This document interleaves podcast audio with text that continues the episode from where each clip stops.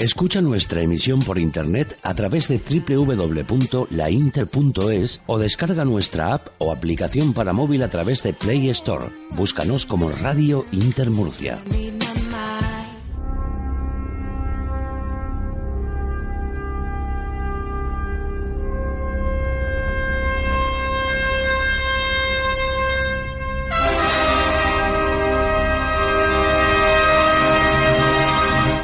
¿Estamos solos en el universo? ¿Quiénes son los verdaderos artífices de las pirámides? ¿Hay vida extraterrestre? De ser así, ¿es posible que ya estén entre nosotros? Psicofonías, Ouija, ¿nos hablan los muertos? Némesis Radio, viajando a lo desconocido, sobrepasando el horizonte de la conciencia. Programa dirigido y presentado por Antonio Pérez y José Antonio Martínez. Todos los jueves y domingos a las 9 de la noche en Radio Inter, región de Murcia.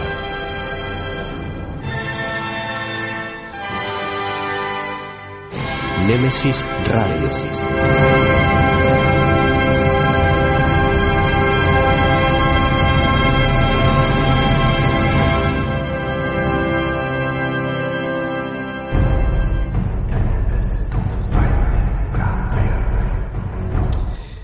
Muy buenas noches y bienvenidos a Radio Inter. Llega el tiempo del misterio, llega Nemesis Radio. Como cada semana tenemos por delante dos horas para compartir con todos vosotros y disfrutar, pues ya sabéis, de enigmas, de misterios, de lo insólito, de lo extraño, de lo ignoto. Pues ya sabéis los temas que tocamos aquí semanalmente. Gracias a todos los que nos escucháis desde cualquier lugar del mundo utilizando cualquier vía, ya sea por radio, online o por medio de nuestros podcasts. En cualquier caso, lo importante es que nos escuchéis. A los que en este momento estéis escuchándonos, deciros quedaros con nosotros, no os vayáis, no cambiéis el dial, porque os aseguro que en una noche tan masónica como esta os va a merecer la pena. A los mandos técnicos de control, como cada semana, David García Gomariz, que hace lo imposible porque todo esté perfecto. Ya nos encargamos nosotros de que no, no le sea fácil. Y ante los micrófonos, pues José Antonio Martínez, ¿y que nos habla? Antonio Pérez. José Antonio, compañero, muy buenas noches. Hoy con vos. Da gusto, eh, da gusto. Wow.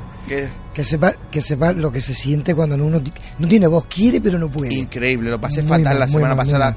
Mm, reitero las disculpas porque, vamos, es imperdonable que, uno tenga esa voz que yo tenía la semana pasada. Al fin y al cabo, no era, un programa de psicofonía. Se, hizo, se hizo lo que se pudo y se cumplió, que es nuestra obligación. Bueno, pues una semana más, buenas noches a todos los oyentes de Nemesis Radio, como siempre digo. Y nada, haciendo nuestro caminito poquito a poco. Me gustaría preguntarte por el séptimo Congreso más allá. Lo que pasa es que tú, como eres un enchufado, te enteras de cosas. Yo que pues, me entero de todo. La verdad, la verdad sea dicha. Hoy jueves puedo decir que el lunes pasado estuve a punto de hacer un comunicado en el que anunciábamos que por problemas que no derivan de nosotros.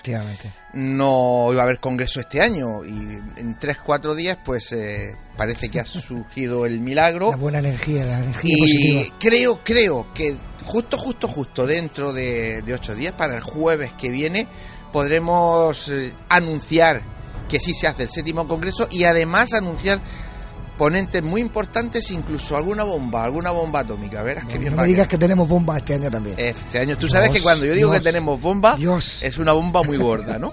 Bueno, sí que es verdad, vamos a tener a un porcentaje muy alto, una bomba mm, atómica, pero de momento no lo podemos nombrar. Así que, eh, ya que me has atracado por ahí, si te parece, nos olvidamos de eso, que no es lo que nos interesa ahora, y vamos con los contenidos del programa. Pues mira, esta noche tendremos con nosotros al conocido y reconocido periodista Francisco Martínez Campos. Con él hablaremos de la masonería en Murcia. Como siempre, la noticia de Nemesis Radio con nuestro compañero Paco Torres. Nos pondrá al día de cómo está el mundo del misterio.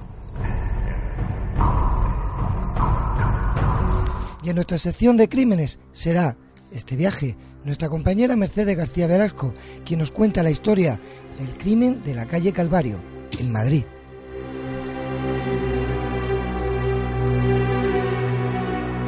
Y esta noche en Historias, Cuentos y Leyendas será nuestro querido amigo Jesús García Jiménez quien nos habla nos hable de talismanes y amuletos.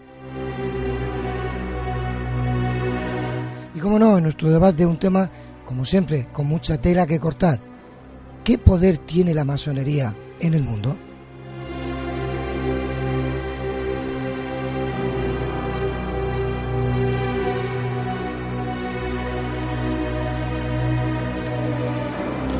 El camino es largo y está a punto de comenzar. Con pinches de la noche. Poneros cómodos y abrigaros que hace fresquito.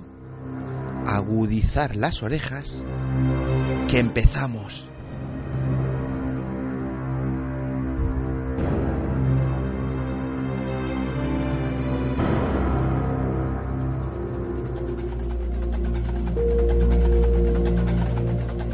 Si quieres realizarnos una pregunta, cualquier duda o aclaración, toma nota de nuestro WhatsApp 643 08 37 23. Nemesis Radio, tu programa de misterio.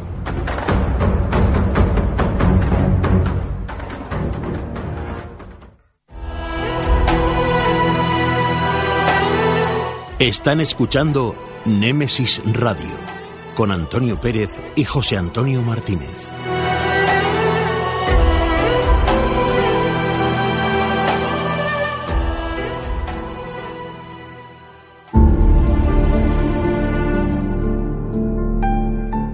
Entrevistas, conocimientos, inteligencia, experiencia. Iniciamos la entrevista de la semana.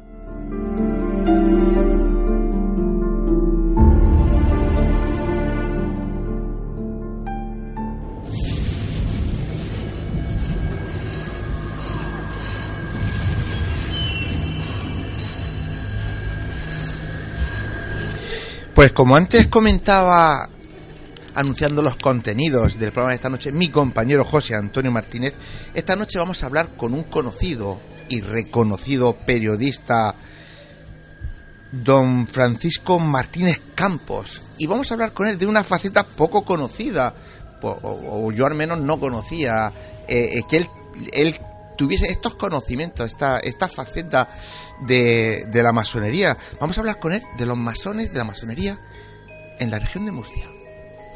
Francisco, muy buenas noches y bienvenido a Nemesis Radio. Hola, buenas noches. Desde hoy tu programa, puedes venir cuando quieras. Muchísimas gracias. Eh, Francisco, tú eres masón. ¿Qué significa ser masón?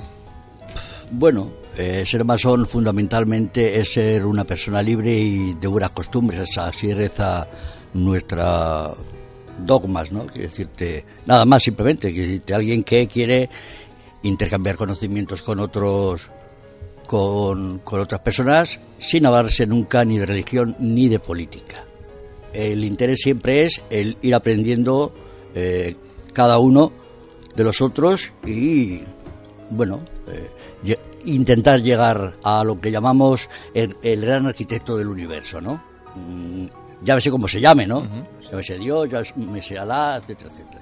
De ahí el... es un eh, es una orden fundamentalmente filantrópica, simbólica, eso sí, eh, filosófica y discreta que no secreta. Eso es fundamental. Con eso iremos ahora. Acabas de decir que es una orden, pero um, al ciudadano de a pie, eh, ¿dónde, ¿dónde lo situaríamos?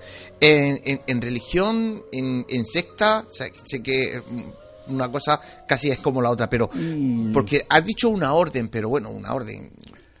Bueno, eh, digamos que esto sería como ser templario, ¿no? ¿Qué, es lo que te, qué es lo que los templarios querían? Bueno, pues luchaban por un ideal. Bueno, pues, pues nosotros exactamente igual. ¿Cuál es el ideal nuestro? Pues que todos los hombres sean libres, que todo, que, que, que no pasen eh, calamidades, eh, intentar ayudar en lo posible, bueno, pues para que la gente mm, tenga conocimiento, con lo cual sectano es, hombre, quizás visto desde fuera, eh, eh, eh, ver a los masones con los mandiles, con los collares, con los ritos, etcétera, podría parecer algo. Pero yo, aunque soy un modesto aprendiz, sí que sé que a lo largo del tiempo vas aprendiendo qué es cada signo, qué significa. Todo lo que se hace tiene un simbolismo y se hace por un porqué. Bien, eh, vamos a intentar dar un poco de visibilidad en esta entrevista y luego imagino que, que en el debate que al final del programa se hará, eh, lo que es la masonería y los masones, y sobre todo la masonería, en este caso que estoy contigo hablando, la masonería en Murcia. Por ejemplo, ¿cuántos rangos, rangos existen dentro de, de- de una logia? dentro En una logia, además de, del venerable maestro, están el primer vigilante, el segundo vigilante, el maestro hospitalario, el tesorero, el secretario, como en cualquier otra asociación. Y los grados es el de aprendiz, el de compañero y el de maestro. Maestro es el máximo nivel que hay dentro de la masonería. En, Murcia y en otros muchos sitios. Y, por ejemplo, en Murcia, que no, no tiene ningún tipo de visibilidad la masonería. En la calle no se ve, no se ve a nadie, como tú bien dices, con el mandil. Sí, Bueno, sí que Eh, se vio cuando se celebró el 300 aniversario Sí, eh, en el casino. Sí, verdad. eh, hubo una exposición, yo, yo, yo no la vi por cierto, donde sí que se dio a conocer un poco cuál era la, la historia de la masonería. Lo cierto es que eh, tampoco hacemos proselitismo, que dice, no somos como un club de fútbol o como un club que, que quiere socios, sino que la gente, si está interesada en algo, tiene que contactar directamente con, con, con algún masón o en la página web tú pones eh, masonería Murcia, salen salen páginas web do- donde tú te diriges y ellos se ponen en contacto contigo para hablar y y, y- y para ver si es cierto que tu interés es más espiritual que no por meterte en una cosa extraña. Cualquier persona puede ser. Cualquier masón. persona. Hombre Eh, y mujer. Mujeres no. Mujeres no. Esa es la diferencia que hay entre los masones regulares y los irregulares, que los irregulares sí, sí que entienden las logias mixtas, pero lo- la- las órdenes fundamentales que hay en Murcia eh, no aceptan a, a- a la mujer. Eso es uno de los, de los principales rasgos que tiene y además al que quiere entrar se le dice si tiene algún problema con eso. Claro. Eh, ah, nombras órdenes, eh, la- las órdenes que hay en Murcia. Eh, órdenes o logias, ¿cuántas hay en Murcia? Pues yo en Murcia puede haber eh, 10 o 12 aproximadamente. eh, más o menos porque hay hay muchas logias que no las conozco- yo, yo no las conozco a todas, ¿eh? yo conozco tres o cuatro fundamentales, pero, pero la, la mayoría está muy metida fundamentalmente en la parte de la costa, los ingleses, eh, casi todo inglés es, es masón, como cada norteamericano, el, un porcentaje bastante importante sobre ser masón. Tanto que en Estados Unidos poner en el currículum que se es masón significa que eres más fiable que otros. Fíjate. Es una cosa curiosa. Pero aquí eh, en, Murcia podemos ser unos 200, 200 y algo. 200 en una comunidad de millón y pico, millón y medio, es un porcentaje bajísimo para tener, como dicen por ahí, tanto poder, ¿no?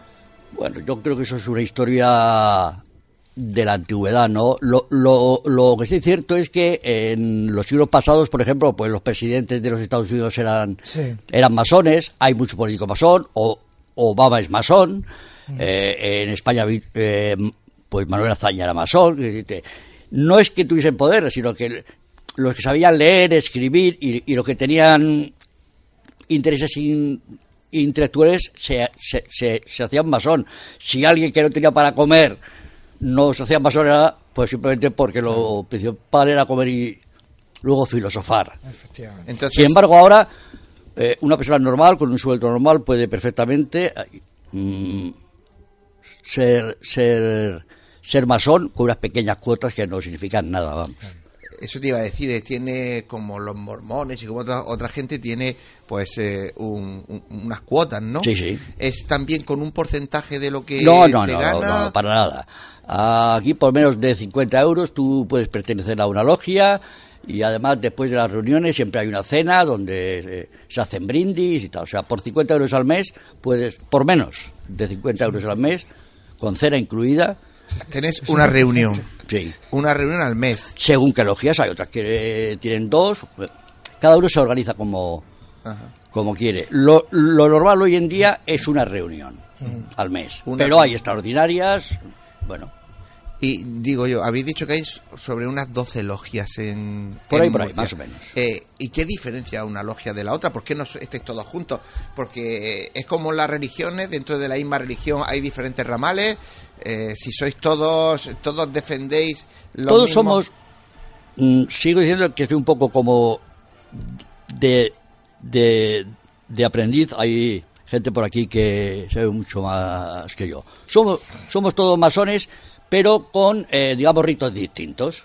Hay unos, hay una gente que hace unos ritos de iniciación o de y hay otros que hacen otros ritos. Está eh, eh, la gente que hace emulación, que, que, que- que así se llama, que luego podemos hablar con, con, con alguna persona que nos cuente eh, cómo es, y luego están, la mayoría son escoceses antiguos y aceptados, que, es que tienen unas normas de cómo entrar, cómo salir, cómo tratar las cosas, cómo, mm, cómo funcionan internamente. ¿eh? Pero todos bajo la gran logia de España, que, que es lo fundamental. Todos masones, cada uno con, con nuestras pequeñas características, que no son importantes, digamos. Entonces, eh, Colores, colores en los mandiles, sí, sí. bueno. Eh, a mí lo que me sorprende es si hay, digamos, una logia que es la, la principal en España, Sí. como dentro de las diferentes eh, logias regionales eh, tenéis diferentes eh, costumbres, diferentes leyes. No sé por qué no hay una general para todos. Pero son costumbres más bien externas que no internas, ¿eh? Que, que el pensamiento es el mismo. Pues lo único, bueno, pues que eh, unos pues les gusta más un determinado rito y a otros pues les gusta otro. Es como, no sé, como ser del Barcelona a todos y uno ser de Messi y, y otro ser de no sé qué jugador. Yo que no sé jugar al fútbol. De, ni- de, de Puyol, que ya Claro, salió, por ejemplo, por ¿no? ejemplo. ¿De Piqué? Pero todos No. son del Barcelona. Pero unos socios son anti-Messi, otros son pro... Bueno, pero nos podemos juntar perfectamente todos y hacer una reunión general.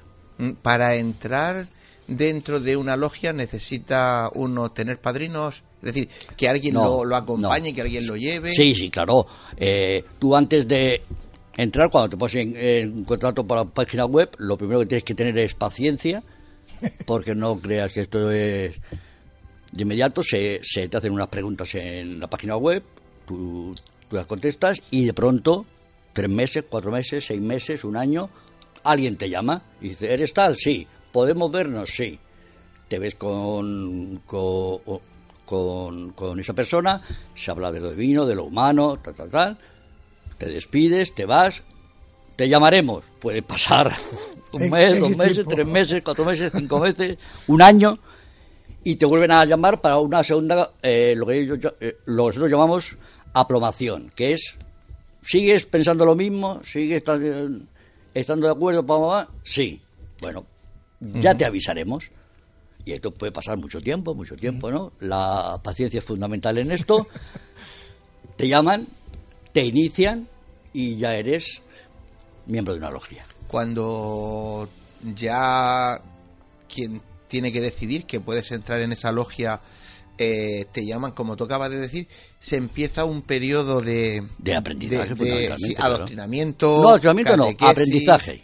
Es decir, te- tú entras ahí para, eh, para empezar a saber por dónde tienes que ir. Y tú mismo te haces eh, tu- tus propias conclusiones. Tú concluyes eh, tal. Si no estás ah, de acuerdo, siempre puedes irte. decirte, mientras que una secta eh, es imposible, tú puedes irte porque, por ejemplo, no estás de acuerdo con algo, o porque te vas a vivir un tiempo fuera, o porque no tienes dinero porque te has quedado en el paro y tal.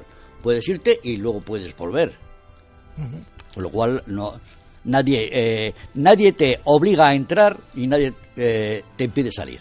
Pero se puede discrepar. Por supuesto. Ya, pero ah, me acabas de decir, si no estás de acuerdo, te vas. No, está bueno, si, te- si tú ves que aquello eh, no es lo tuyo, porque tú a lo mejor cuando hablas con, con el joven puede darte una impresión y cuando entra dentro ve unas cosas que a lo mejor puede, puede. Por ejemplo, cuando nos comemos a los niños, eh, en cada ritual, o violamos vírgenes y tal, ¿no? Que es la idea que, que, que, que se tiene. Pero bueno, no. Quiero decirte que mm, tú puedes entrar, pero, pero, pero tienes que estar absolutamente convencido. Claro. Hay mucha gente que entra pensando que esto es un club privado donde se come eh, Claro, eh, y así. tal. Y, y- y- y- y de pronto dice, oye, esto, esto es una pesadez, no hay quien soporte esto, me voy. Pues Adiós. Ya, lo que pasa que, no sé, parece que soy el abogado del diablo. No, no, no. por ahí hay alguno que me mira mal. No. Eh, eh, eh, hablamos, hay que estar convencido, hay que tal, pero convencido sobre qué, es decir, qué, mm, digamos, bases hay. Por ejemplo, ¿me pueden nombrar cosas de las bases que hay para decir, no, mira, eh, nosotros tienes que tener este tipo de conducta, tienes que ser esta manera. Ya sabemos que no- en Murcia no se admiten mujeres. Bien. Vale. ¿Qué No, más n- cosas? no se aceptará nunca a nadie que haya robado, estafado o asesinado. Nunca. aunque esa persona Perfecto. haya cumplido ya con la Mm, ley y se haya rehabilitado, En principio no. eh, Mariano está levantando la mano. Bien, Mariano. No. ¿En Murcia, en todas las logias murcianas no se admiten mujeres o solo el- o- Mm, De las que yo conozco, no. no me No, pero hay otras, hay, hay otras corrientes liberales No, Sí, o sí, sí, claro. Sí, claro, claro, sí, claro. hay habla, habla, ¿Puedo eso, hablar? Mercedes. Yo misma. Ma- me- Mercedes, Mercedes, es que resulta que, aunque ustedes no lo vean, aquí en la mesa estamos todos tan interesados en, en la entrevista de esta noche que parece que estamos En debate. logias femeninas, únicamente femeninas. Eso es muy importante. Eso que acabas ¿eh? de decir es muy importante, Paco. Claro. Yo Eso me apuntar y me mandaron los papeles Sí, sí, como claro, tal, ¿eh? claro, claro, sí, hay logias. Y sí me hicieron varias preguntas. Lo que pasa es que yo finalmente, pues, eh, decidí por temas personales, pues no entrar. Claro, claro, Pero claro, vamos, que sí, que yo mi convencimiento, yo fui a la reunión Claro. eh, cuando en el casino se hizo todo aquello. Y la verdad Ay, es ay. que yo estaba muy interesada porque mi filosofía de vida cuadraba mucho Mm. Claro. con la vuestra, ¿no? Yo acabo de terminar mi libro, El Código da Vinci de Murcia, Sí, sí. Y, y creo que, bueno, pues estaba muy interesada, la verdad es que sí. Claro. Yo, yo creo que, que nadie está en contra de lo que nos sentimos, que es un sentimiento de fraternidad, de búsqueda de la verdad y de evolución personal. Que decirte, cómo eh, uno cuando está solo eh, tiene sus pensamientos, pero si los comparte con otros, llega un momento donde tú vas aprendiendo poco a poco de, de los distintos hermanos, de los distintos maestros, Entonces, todo ¿de, eso. ¿De dónde sale toda, todas esas cosas de pues que es una secta o que no puede entrar? Claro, o- ¿por ¿de qué hay tanto, todo por eso? qué hay Porque ha tanto sido- curatismo alrededor Porque ha sido demonizado, masonería? ¿no, Paco? Yo Porque creo que es discreción. No, no es. No es en la- Discreción eh, no es oscurantismo, porque no, es que no, no. eh, cuesta mucho. Por ejemplo, llevamos eh, 20 minutos o 18 minutos hablando y yo, de verdad, personalmente, no sé exactamente eh, qué bases eh, tiene el, el- Yo, por ejemplo, tú me preguntas, ¿tú querrías ser masón? Digo, no, no tengo ni idea porque es que no sé nada de la masonería. Claro, bueno, pero tú piensas que todo es eh, complicado. ¿Qué es la búsqueda de la verdad? Claro. Según Bueno. qué persona y según... Claro, bueno, pues co- como yo tenía esa, eh, ese interés de, de, de saber qué es la verdad, eh, ¿existe algo más allá? Sí, sí. Bueno, pues yo me meto y me van dando respuestas ¿En la, mas- eh, la masonería habláis del más allá? del más allá en tanto en cuanto hay un ser superior. Hay ¿De un... fantasmas? No, no, no. No, no, ar- no. no, no. Un, un arquitecto universal. Algo o alguien que hizo esto. O sea, eh, eh, No lo definen como un dios, claro. Claro. Tú para como hablar quieras. de Dios, porque Dios tiene unas connotaciones de, un- de una eh, determinada parte, Alá tiene otra, eh, Vishnu tiene otra, por eso decimos el arquitecto, sea quien sea, el arquitecto del universo. Y es que yo, yo, yo, bueno, tú no conoces mi faceta, yo soy eh, muy seguidor, muy investigador desde hace muchísimos años, pues de los fenómenos paranormales. ¿Cómo lo veis los fenómenos paranormales dentro, dentro de vuestras logias? No lo cuestionamos, ni, no, ni nos lo planteamos. Yo, por ejemplo, podría ser parte de tu logia, aunque vosotros, vosotros supierais que yo me dedico a buscar fantasmas ¿Por por, qué no? ahí. ¿Por qué no? Por supuesto que sí. ¿Sí? ¿Te has Claro, robado? ¿Lo has matado? Sí, sin No. ningún problema, vamos. Mm, eh, yo he conocido gente, pues, eso, pues, que se dedica, pues, pues, pues mismo que es un espiritualista tipo yo, yoga, tal, cosas de estas raras. Bueno, eh, encantado de, De, de que entres, claro. de decirle siempre que no vaya en contra de nuestro. de- Eh, Que yo me, que- me estaba intrigando una cosa, estoy escuchando muy atento a lo que Paco, estás contando. aquí entra- luego, entra solo. Yo me apasiona la historia y, y Sí. habría mucho que contar de esto, no solo es para hacer un programa, tendríamos que hacer Sí, varios sí, programas. Y Eh, lo con que gente sé que sabe es más, ¿eh? Para, para aquellos amigos que nos están escuchando y que han escuchado todas esas leyendas urbanas que pululan Sí. ahora sobre los Illuminati, Sí. si me permite, y no es por hacer corrección, al contrario, es por aportar datos, podemos considerar cierto que los Illuminati son, digamos, una sección eh, a finales No, del siglo XVIII no, que, a- que para adquiere nada, para nada, para nada. que adquiere una serie de ideas que van en contra y son expulsados, como hemos leído en algunos No, textos, no, ¿o no. qué sucede con ellos? Nosotros tampoco ha, ha hablado de los Illuminati absolutamente para nada, ¿eh? Nosotros hablamos de nosotros. ¿Cuál es nuestro, nuestro único problema con órdenes mm, de la Iglesia? Que la Iglesia nos excomulga porque considera que eh, somos malvados, cuando nosotros, mm, el 80%, el 70% son católicos practicantes, eh, eh, etcétera, etcétera. Pero, Paco, ¿en qué se basa la iglesia para decir que sois malvado? mm, En no reconocer A esa a, no ese. Dios. Esa es la única razón. Claro. Es demonizar por no haber, no aceptar las tesis absolutas de la Iglesia, en el absolutismo de la Iglesia y de ciertos cardenales y ciertos eh, obispos de una época. Claro. Y no estamos hablando del, ni siquiera de Franco, estamos hablando bastante antes. Sí, sí, sí. Eh, mm, el nombre es cualquiera. Quiero decir, nosotros no nos vamos a pelear, ni, ni, como digo, en ninguna reunión, ni en ninguna comida se, se va a ver si eres judío, árabe, eh, bantú. No, no, no. Nosotros hablamos de nuestras cosas, de nuestras experiencias personales y aprendemos lo que es, quiero decirte, yo, eh, que era antes una persona absolutamente egoísta, egocéntrica, etcétera, ¿qué he aprendido? La, la humildad. ¿Por qué? Porque yo como aprendiz tengo que hacer cosas que no hubiese hecho en el mundo Claro. profano, ¿no? Paco, tenéis eh, vosotros en vuestras reuniones sacáis una serie de conclusiones.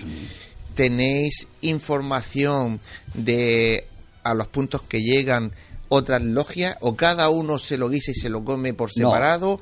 ¿Tenéis alguna convención a nivel regional, a nivel nacional en el que Hay exponéis? reuniones a nivel provincial y hay reuniones a, a, a- a nivel nacional. Cada uno de los de los miembros escribe una cosa que son planchas, que son pensamientos tuyos sobre algo, sobre la verdad, sobre sobre qué significado tiene el tablero blanco y negro. Eh, todas esas cosas. Entonces todo eso queda ahí para que todos los hermanos puedan conocer cosas. El tablero blanco te refieres al, tablero de ajedrez. Exactamente. Ajá. Al que hay en medio, ¿eh? blanco y negro, yin y yang.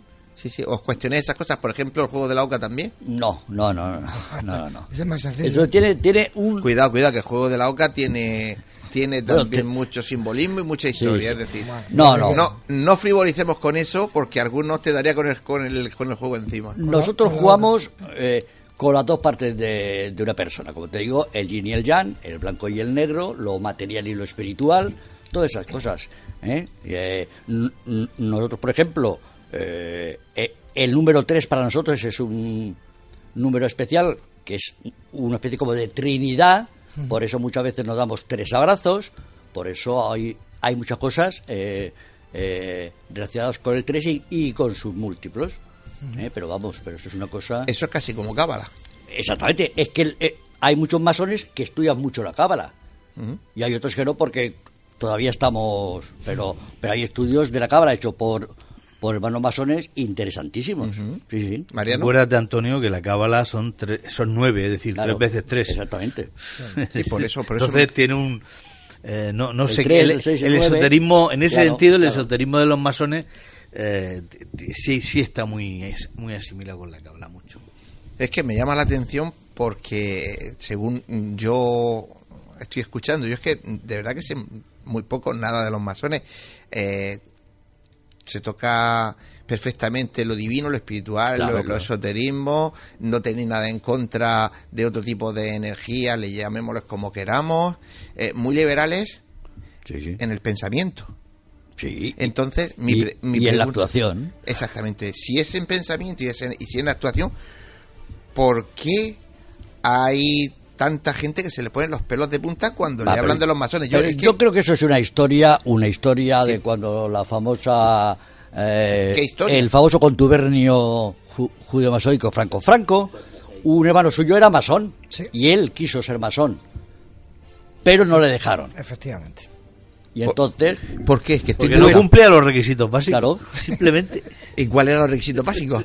hombre, he pues, pues, supongo que ser libre, eh, eh, honesto, eh, buena persona. No, porque no solo, Antonio, eh, Paco, perdona, no solo ser libre, es ser libre y hacer que los demás sean libres. Claro. Y, y Franco eso carecía bastante, ¿sabes qué te digo? Tengo algo por aquí que voy a buscarlo mientras que habláis vosotros. Perdón, Eso- Paco, sí. una- un apunte. Eh, Frank Masón en ese caso, lo que el hermano era. Es decir, ¿qué diferencia para los oyentes? No, ¿Qué diferencia podemos de destacar? que, aparte de la histórica en origen, Sí. que, que ya los conocemos, que es que eh, la masonería pura nace en Inglaterra y después Sí, sí, los ilustrados franceses, Esa- son las que heredan y le convierten con diferentes ideas ideológicas en la francmasonería. Eh, ¿Sería Eh, importante que destacáramos esto o no esta noche? Sí, ¿por qué? Porque eh, la parte francesa un poco eh, lo que hace es mm, ser menos menos rigurosos que los ingleses, mientras mientras que los ingleses, por ejemplo, de la que de la que depende, por ejemplo, pues, pues la logia mía tiene unos ritos, los franceses eh, banalizan un poco, ¿no? Y entonces eh, son menos rigurosos, hacen menos planchas y te tiene una forma de ser bastante más eh, relajada, digamos. Paco, para... Eh, ellos aceptan a lo- las logias mixtas, ellos aceptan todas estas cosas, mientras que nosotros no. ¿Qué pasa? De ahí viene la diferencia de la masonería inglesa, que es muy estricta, y sin embargo la francesa, que, que, es lo que hace, dar entre comillas, mm, más abierta entre comillas, ¿no? Porque, porque por ejemplo, ya te digo, deja, deja perfectamente que haya que haya logias Femeninas. logias femeninas, eh, que haya eh, logias mixtas, y ellos digamos que no tienen una obligación, por ejemplo, pues como nosotros que nos autoponemos nuestras reuniones mensuales y tal, ellos van un poco, bueno, pues si nos juntamos, nos juntamos, charlamos un ratico y, y nos vamos por ahí, Una duda, que casi para terminar. ¿Un gay reconocido? perfectamente. Admitido, sin ningún tipo de problema. Porque hablamos de seres humanos, ¿no? Perfectamente. Perfecto. Perfectamente. Pues tenemos que ir terminando. Así que eh, una preguntita que me quiero que me la contestes como mucho en, en un par de minuticos. Y es, eh, dicen que el alma se alimenta de emociones. ¿De qué se alimentan los masones? de emociones también. Eh, el acto de, de, de, de iniciación, del cual no voy a hablar, porque eso sí, lo que no decimos nosotros es qué es lo que pasa dentro, es un acto emocionante que no se olvida nunca.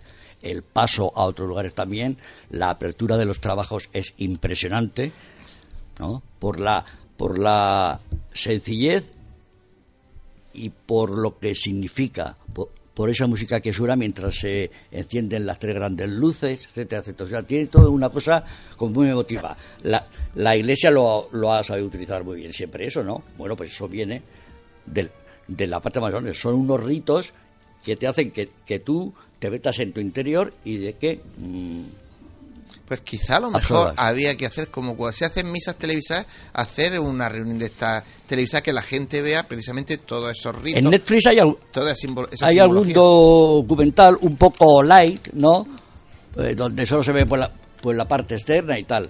Pero, pero eso como, digamos que forma parte de la discreción de los masones. Pues, eh, estimado Paco, de verdad que es, ha sido un placer tenerte esta noche con nosotros, que nos des un poco de luz y un poco de claridad a ese eh, no sé si decir orden o, log, o este tipo de logias que aparentemente son tan oscuras y la, de verdad que ha sido un placer tenerte aquí. De todas diré que el gran maestro el de la logia de España, si es un hombre que, que lo podéis ver mucho en las redes sociales, Óscar de Alfonso, y es un hombre que dice que hay que abrir la masonería a la sociedad para, para dejarse ya de, de historias. Justo lo contrario que dice Javier. el anterior, el anterior. Claro, claro. Pues eh, con eso no me queda, que de verdad que ha sido un placer escucharte y disfrutar de tu compañía y de tus conocimientos. Gracias a vosotros por invitarme. Muchas gracias. Continuamos.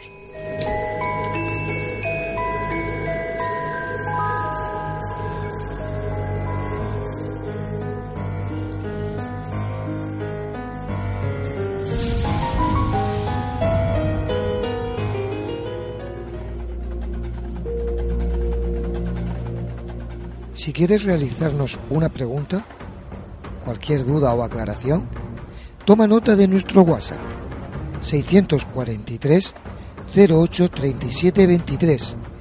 Nemesis Radio, tu programa de misterio.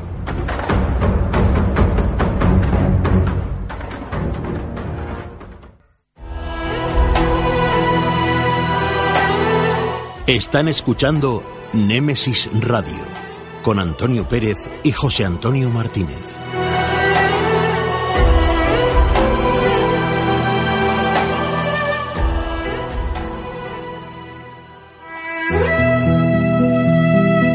Las noticias de Némesis Radio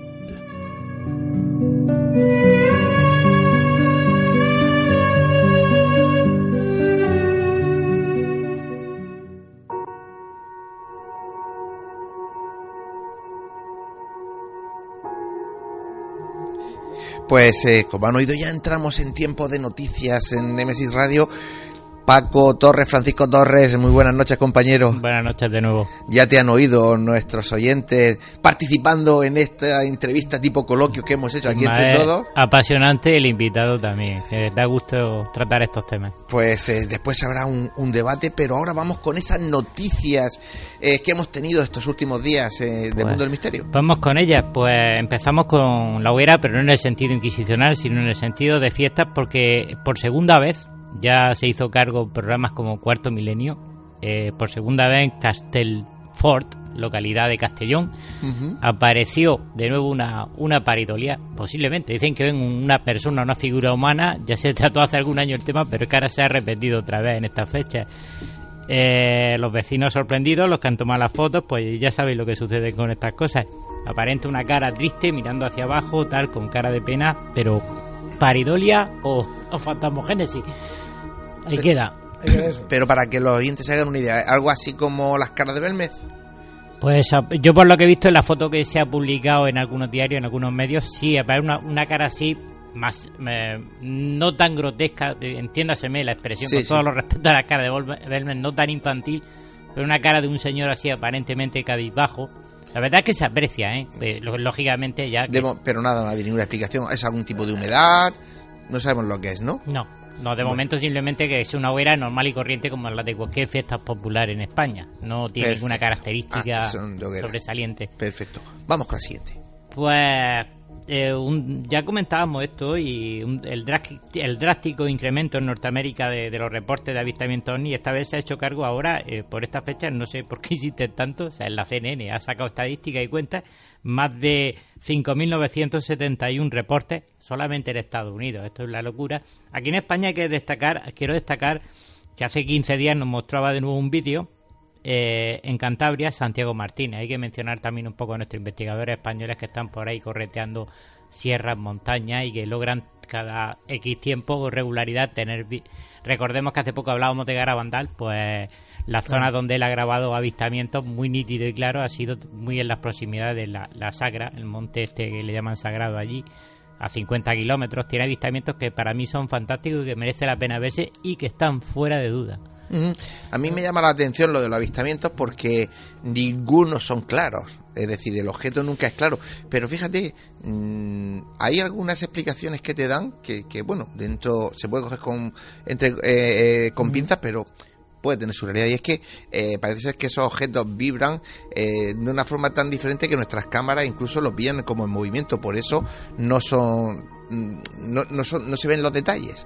Y No para ver que uno que tiene que hace un zoom, permíteme que lo comente, hace zoom la cámara y lo muestra más o menos claramente, evidentemente con el temblequeo característico, todavía le dicen que es falso. Fíjate, cosas que todavía lo, lo desacreditan, pero, pero es bastante bueno. Tiene uno muy bueno. José Antonio. Yo, mm, por, por- por puntualizar muy rápido, porque sé que hay poquito tiempo, decir que hemos llegado a un, a un tiempo de que con la tanta tecnología y tanto efecto especial ya es dudoso incluso cualquier cosa que nos dan. Ya nos tenemos que fiar de la gente que lo está diciendo. Claro. Es lo único que nos, nos queda, no, no queda otra sí, directamente. Y para romper una lanza, cuando los eh, avistamientos son por la noche, es muy complicado. No hay luz suficiente para, para, para poder grabarlos bien. Van a, muy- a muchísima velocidad. Ven, continuamos, Paco. Pues nos vamos para América, concretamente a la época en la que Cristóbal Colón pisó, pisó las islas del Caribe y resulta que, bueno, ahora unos arqueólogos han demostrado pues que Colón no mentía en sus diarios cuando narraba que habían caníbales y que el nombre Caribe, como su nombre indica, deriva de la palabra caníba. No eran los mismos araucanos con los que trató Colón en primera instancia, pero sí eran enemigos acérrimos de los brucanos. Y, está, queda confirmado un episodio bastante, bastante polémico en la historia de- del descubrimiento. Y pues nos vamos para el espacio porque recordaréis a M87 que fue el agujero negro que por primera vez en la historia, gracias a, un, a, un- a la idea de un astrónomo español, se logró fotografiar.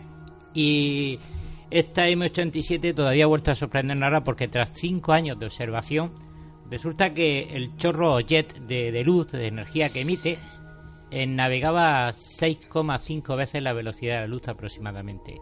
Lo cual ha sorprendido a los astrónomos que están observándolo y no han puesto en duda diciéndonos que tranquilos, que es posible que se trate de un error, pero aquello viaja. Os podéis imaginar, decían, la teoría es sorprendente la noticia porque se dice que no se puede superar la velocidad de la luz en ningún momento. Bueno, pues esta luz ¿Y está qué- superando varias veces su propia velocidad. ¿Con qué aparato lo miden? Por ra- radiotelescopio y observaciones muy largas. Pues, eh, como dice José Antonio, hasta aquí hemos llegado. Paco, muchísimas gracias, como siempre, gran trabajo. Y nada, pues eh, te esperamos la próxima semana con las noticias que vayan apareciendo. Así que 21 a 41, una menos en Canarias, continuamos.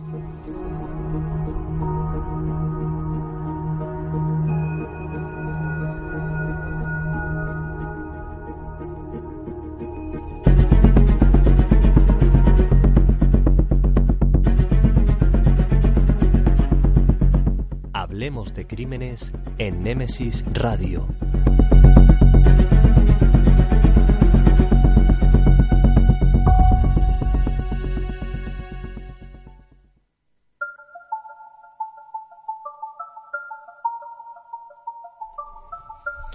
Pues eh, ya estamos con nuestra compañera Mercedes García Velasco, que viene a hablarnos del crimen de la calle Calvario. Me imagino que será otro macabro crimen. Mercedes, muy buenas noches. Muy buenas noches, Antonio. ¿Es macabro el crimen Es totalmente macabro, un femicidio horrible en Madrid? en Madrid. ¿De qué año hablamos? 1907. 1907. Sí, hace 113 años. Qué bien. Sí. Qué bien, 113 años y todavía la gente lo recuerda. Tuvo que ser macabro. Sí, tuvo que ser macabro, Pues sí. vamos con él. Pues mira, retrocedemos al Madrid de 1907, al barrio de Lavapiés. Eh, allí en el número 10 de esta calle tenía su residencia y además también negoció pues un matrimonio. El matrimonio compuesto por eh, Carmen Alonso Marchante, de 42, y su esposo, José Nadal, y los tres hijos del matrimonio. Una chica de 20 años, la joven Remedios Nadal Alonso, un niño llamado Pepito de 13 y otro niño más pequeñito. Ellos eran dueños de un negocio que iba muy bien, uno de los puestos que más vendía en el famoso rastro madrileño. Les iba fantástico el negocio, ¿no? Eh, tanto que, pues bueno, se atrevieron a contratar a un vecino que era vidriero y plomero que vivía en el barrio. Este señor, que se llamaba Tiburcio Zarzuelo del Pozo, de 28 años, pues eh, era un hombre con un aspecto un poco siniestro, de pelo negro, un bigote espeso, de rictus serio, eh, bastante alto, recio, y un hombre pues eh, muy dado a meterse en broncas, peleas y gran parte de esos 28 años había estado pues encarcelado y metido en, asuntos muy turbios. Bueno, pues eh, tenía un apodo, le decían el ojalata, por esos negocios que lleva esos trapicheos. Pues nada, pues el trabajo de este señor de divorcio consistía pues en su jefe compraba cosas y consistía en arreglarlas, repararlas y llevarlas allí a ese puesto, donde como digo le iba muy bien. Bueno, esto no, no fue por mucho tiempo porque al poco tiempo de su contratación su patrón murió, quedándose eh, su viuda con el negocio y con los niños. Bueno, pues eh, en ese momento y desde el mismo momento del fallecimiento, incluso en el velatorio, las fuentes dicen que Tiburcio rondaba a la viuda, Carmen, con el objetivo de quedarse con el negocio y con la viuda.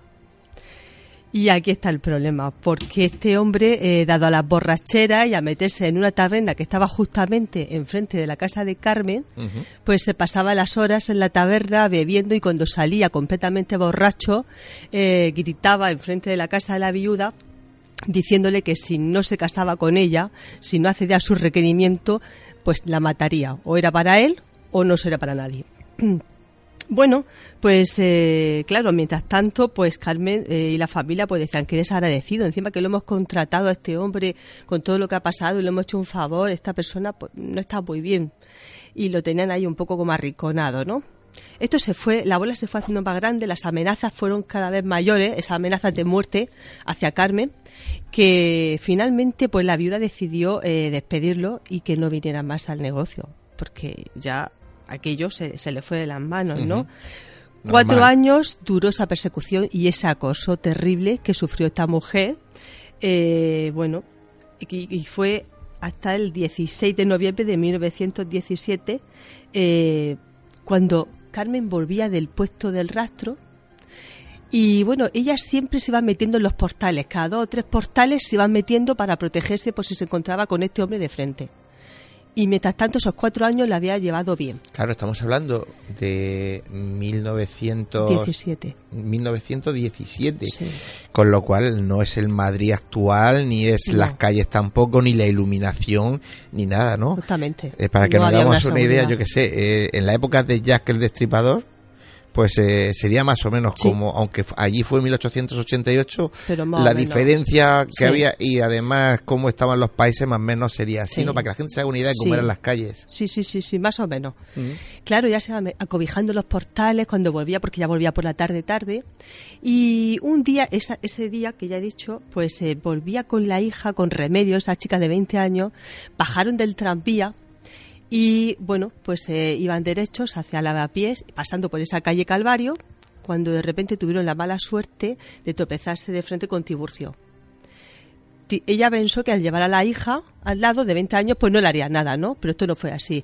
el asesino sacó un cuchillo y delante de las dos rápidamente cogió a remedios a la chica, le clavó el puñal en el pecho, la mató casi en el acto y la madre cuando fue a auxiliar a la hija pues cogió el cuchillo, se lo clavó cerca de la sien y luego en la cadera, tanto que dejó el puñal literalmente clavado en el cuerpo de la mujer de Carmen. Clavado en el hueso. Sí.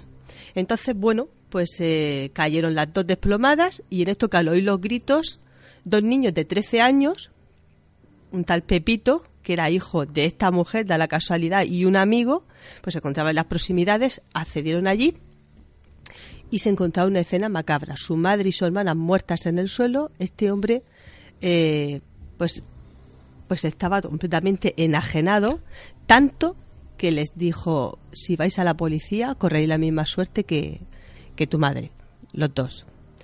Los niños estaban completamente pues eh, asombrados. En el suelo había varios objetos que se le había caído a, estas dos mujeres.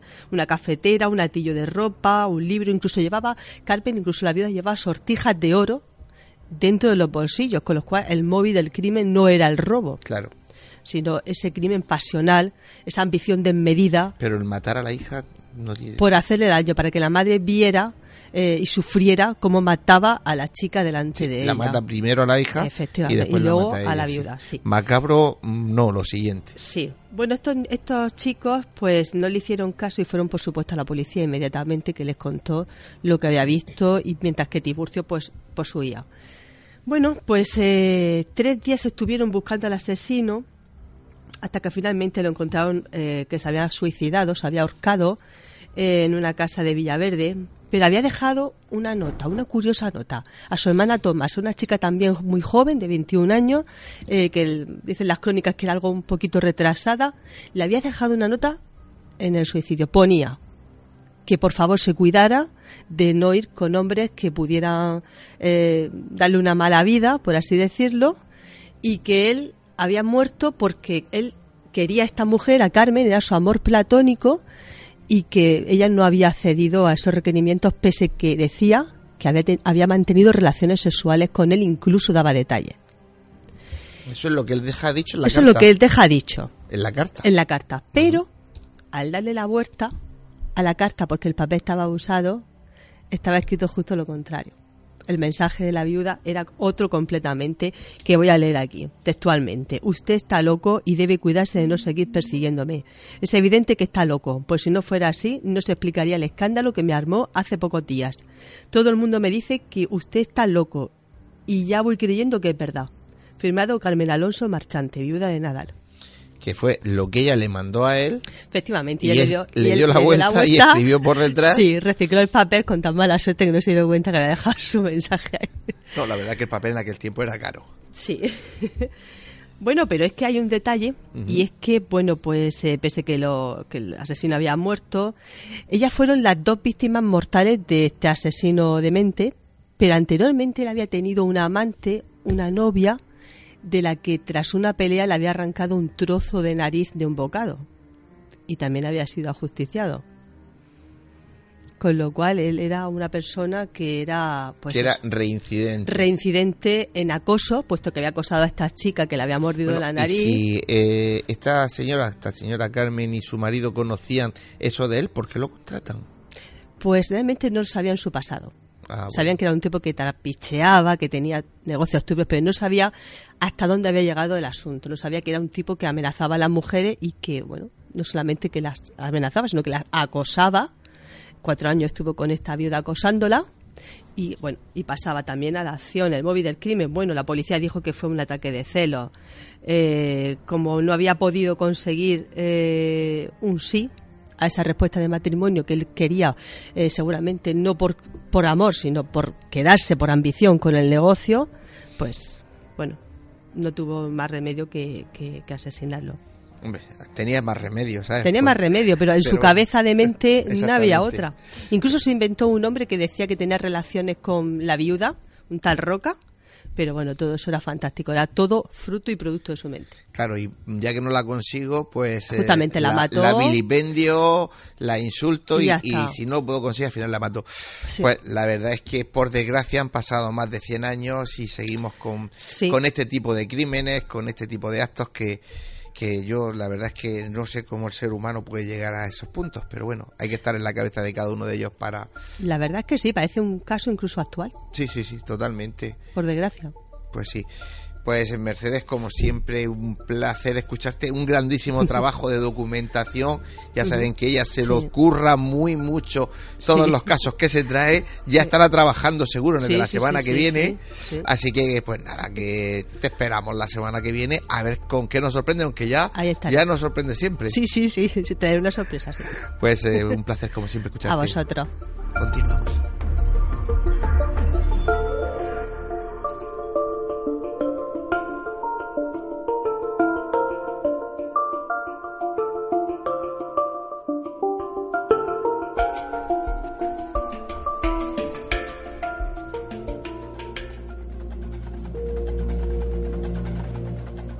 Si quieres realizarnos una pregunta, cualquier duda o aclaración, toma nota de nuestro WhatsApp 643 08 37 23 Nemesis Radio, tu programa de misterio.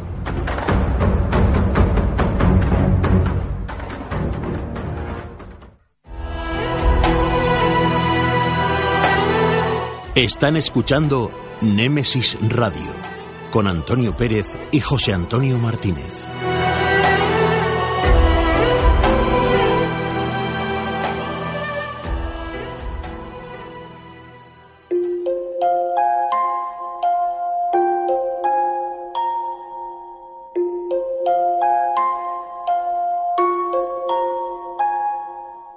Es el momento. Es la hora de adentrarnos en el enigmático mundo de las historias, cuentos y leyendas.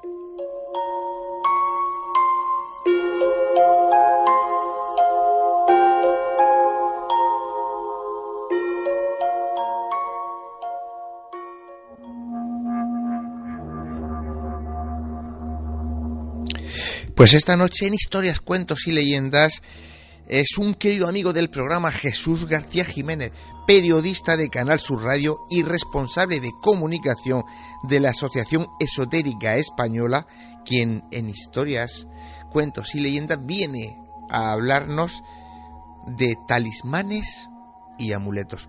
Os dejo con Jesús.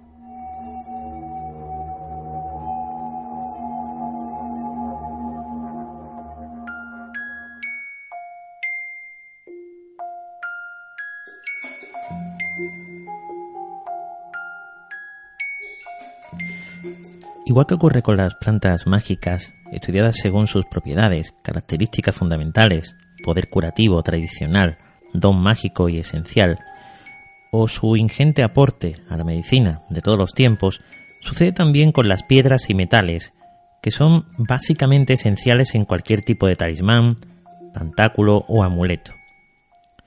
En plantas, piedras y metales, son consustanciales los factores mágicos, cabalísticos, astrológico-planetarios y simbólicos, proyectados eh, a una influencia humana determinante, como elemento protector o curativo, o simplemente como atributivo de poder, evolución o categoría esotérica.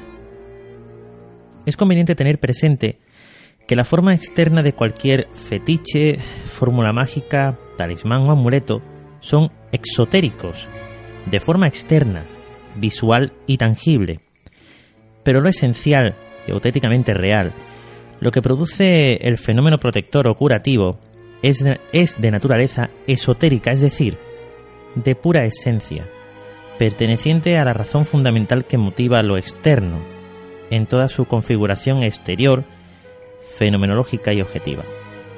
La forma es siempre exotérica, la esencia es primordialmente esotérica. La forma pertenece al pueblo, la esencia al brujo, sacerdote o iniciado. Así como la concentración energética y fluídica de la planta, la piedra, el talismán y el amuleto son el resultado de una serie de condicionantes cósmico-planetarios concentrados en un momento determinado por la acción mágica del manipulador esotérico. La utilidad práctica de todos ellos se muestra en el momento en el que pasa de acción latencial a acción real estimulada por las perturbaciones externas que atentan contra el portador del amuleto o talismán, contrarrestando su influencia negativa o anulando totalmente su virulencia. Son auténticos acumuladores energéticos que protegen a las personas en el momento en que, desprovistas de la suficiente capacidad de reacción, eh, se hallan sumergidas en una minusvalía psíquica a niveles muy sutiles que todavía la ciencia moderna no ha podido detectar, pero no por ello menos auténticos y reales en el terreno de la existencia común y cotidiana. Los talismanes astrológicos, que son los que vamos a hablar a continuación, de signos y planetas, eh, con todo su gran repertorio de simbolismos, números cabalísticos, palabras mántricas, pantáculos, etc., deben ser grabados en horas, días o épocas determinadas, teniendo en cuenta los siguientes, las siguientes características de los signos astrológicos. Aries es un signo regido por Marte y su metal es el hierro, teniendo siempre presente que todos los signos y planetas que le siguen, eh, signo y planeta, se identifican totalmente en el mismo metal. El talismán de Aries debe ser confeccionado en horas diurnas. Eh, Tauro está regido por Venus y en ambos eh, su metal es el cobre.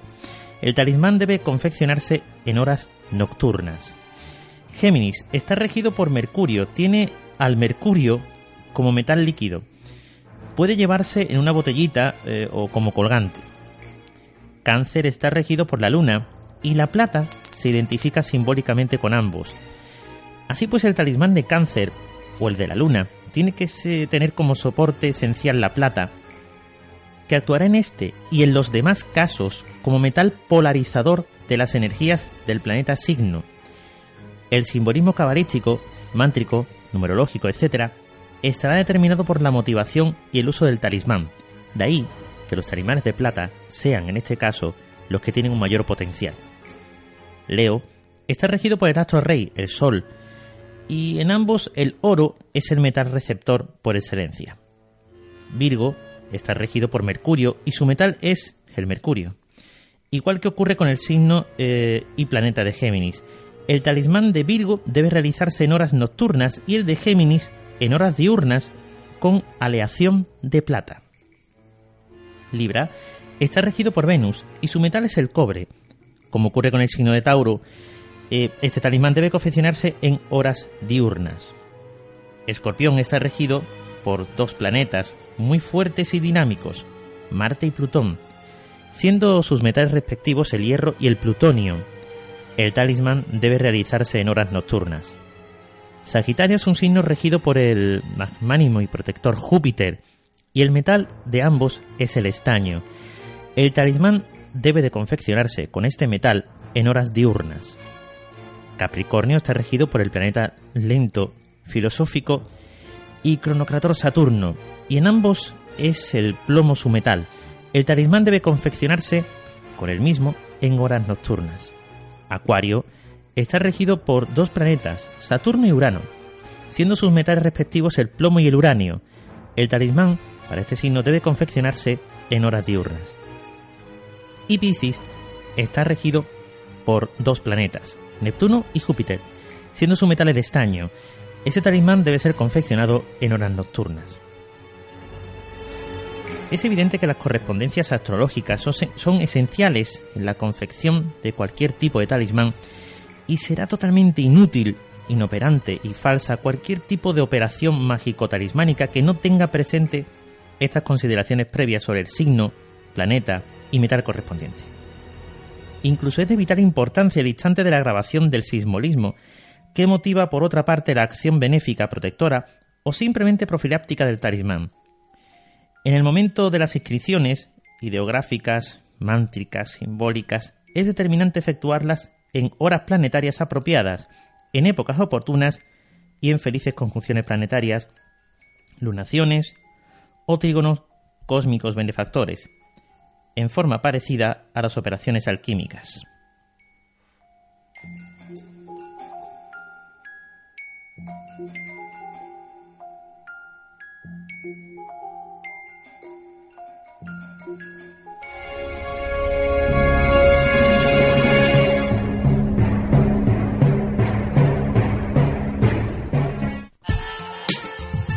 Escucha nuestra emisión por internet a través de www.lainter.es o descarga nuestra app o aplicación para móvil a través de Play Store. Búscanos como Radio Inter Murcia. Si vienes, la meseguera se siente. La meseguera se disfruta. Restaurante y hotel La Meseguera. Por tradición y calidad, no te la puedes perder. Para reservas, al teléfono 968 840352. En la alberca y en Mazarrón, La Meseguera. Todo un placer para disfrutar y sentir. Grupo La Meseguera.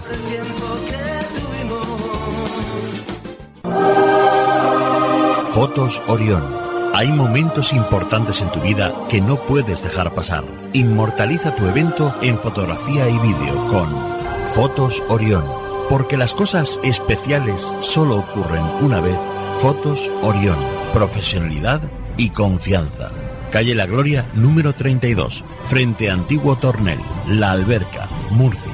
Teléfono 868 94 30 13. Atraviesa por tu cuenta y riesgo la puerta cerrada que te lleva hacia un mundo oculto. ¿Quieres que investiguemos tu caso? Contacta con nosotros a través de nuestras vías de comunicación.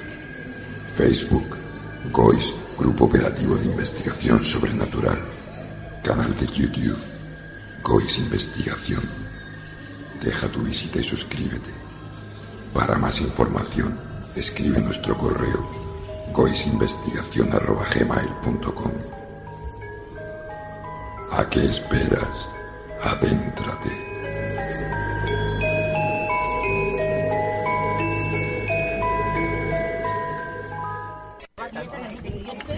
Nemesis Radio.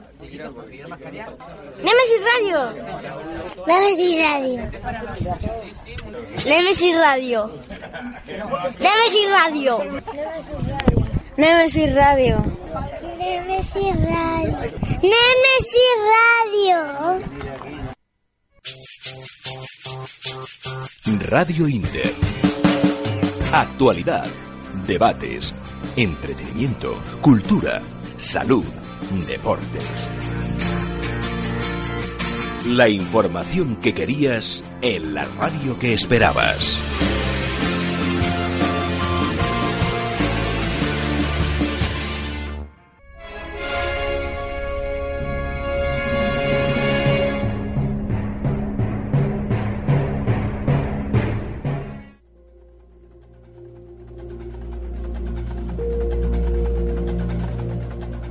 Si quieres realizarnos una pregunta, cualquier duda o aclaración, toma nota de nuestro WhatsApp 643 08 37 23.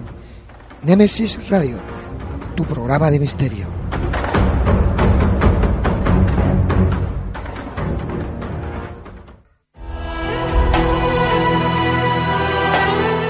Están escuchando Némesis Radio con Antonio Pérez y José Antonio Martínez.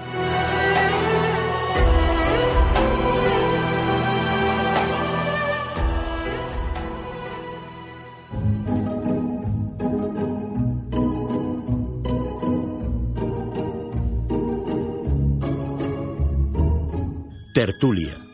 Un nuevo tema interesante nos llega a este debate.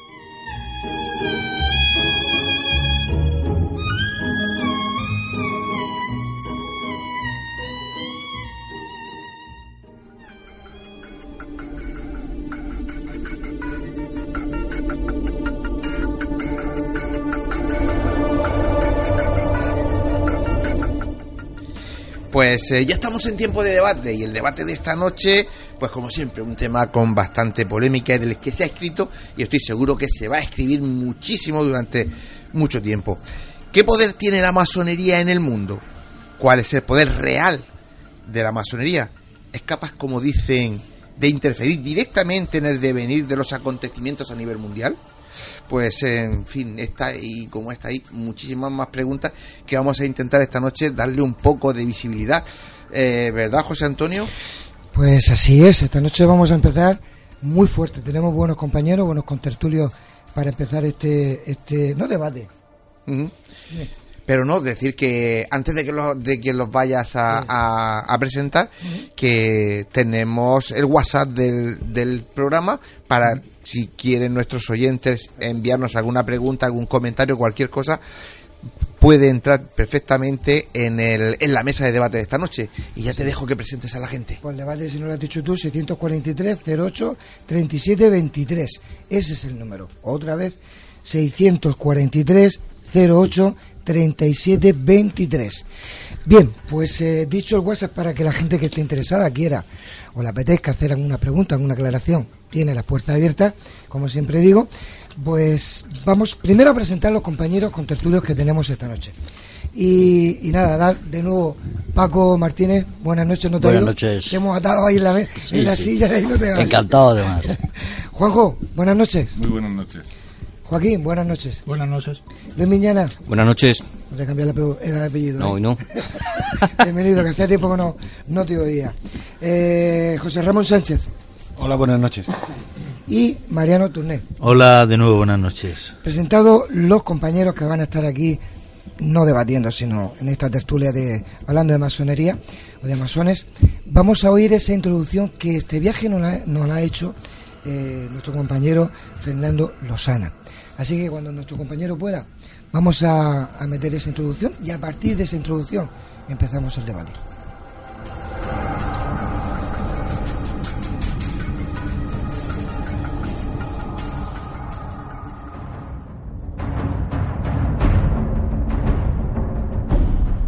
24 de junio de 1717, Londres.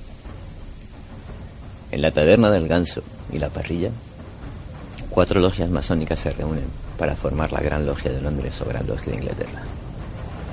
Desde aquel día, durante 300 años, la masonería moderna o especulativa ha ido desarrollando su labor a lo largo y ancho del mundo, extendiendo los valores de libertad, igualdad y fraternidad en sus cuatro puntos cardinales.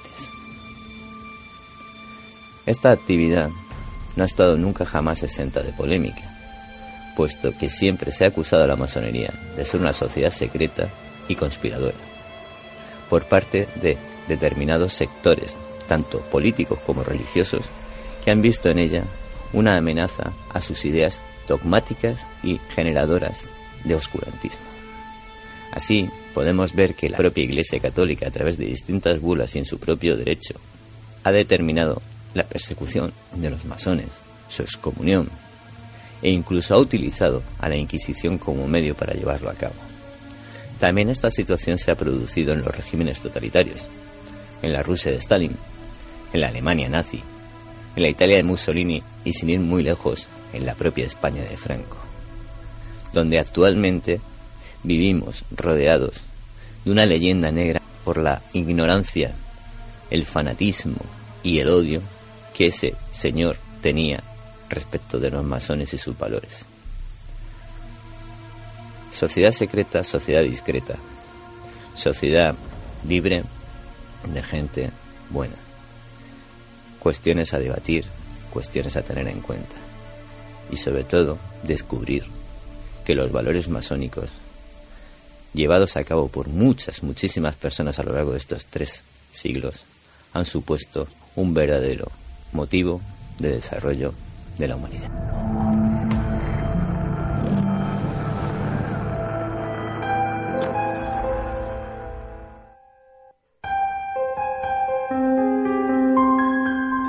Pues Luis, te tocó. Bueno, pues como me ha tocado, vamos a ver. Yo lo primero que me gustaría comentar respecto de la masonería es un poco la calificación que, se le ha dado en los últimos, las últimas décadas, en los últimos años. Históricamente se ha dicho que la masonería era una sociedad secreta.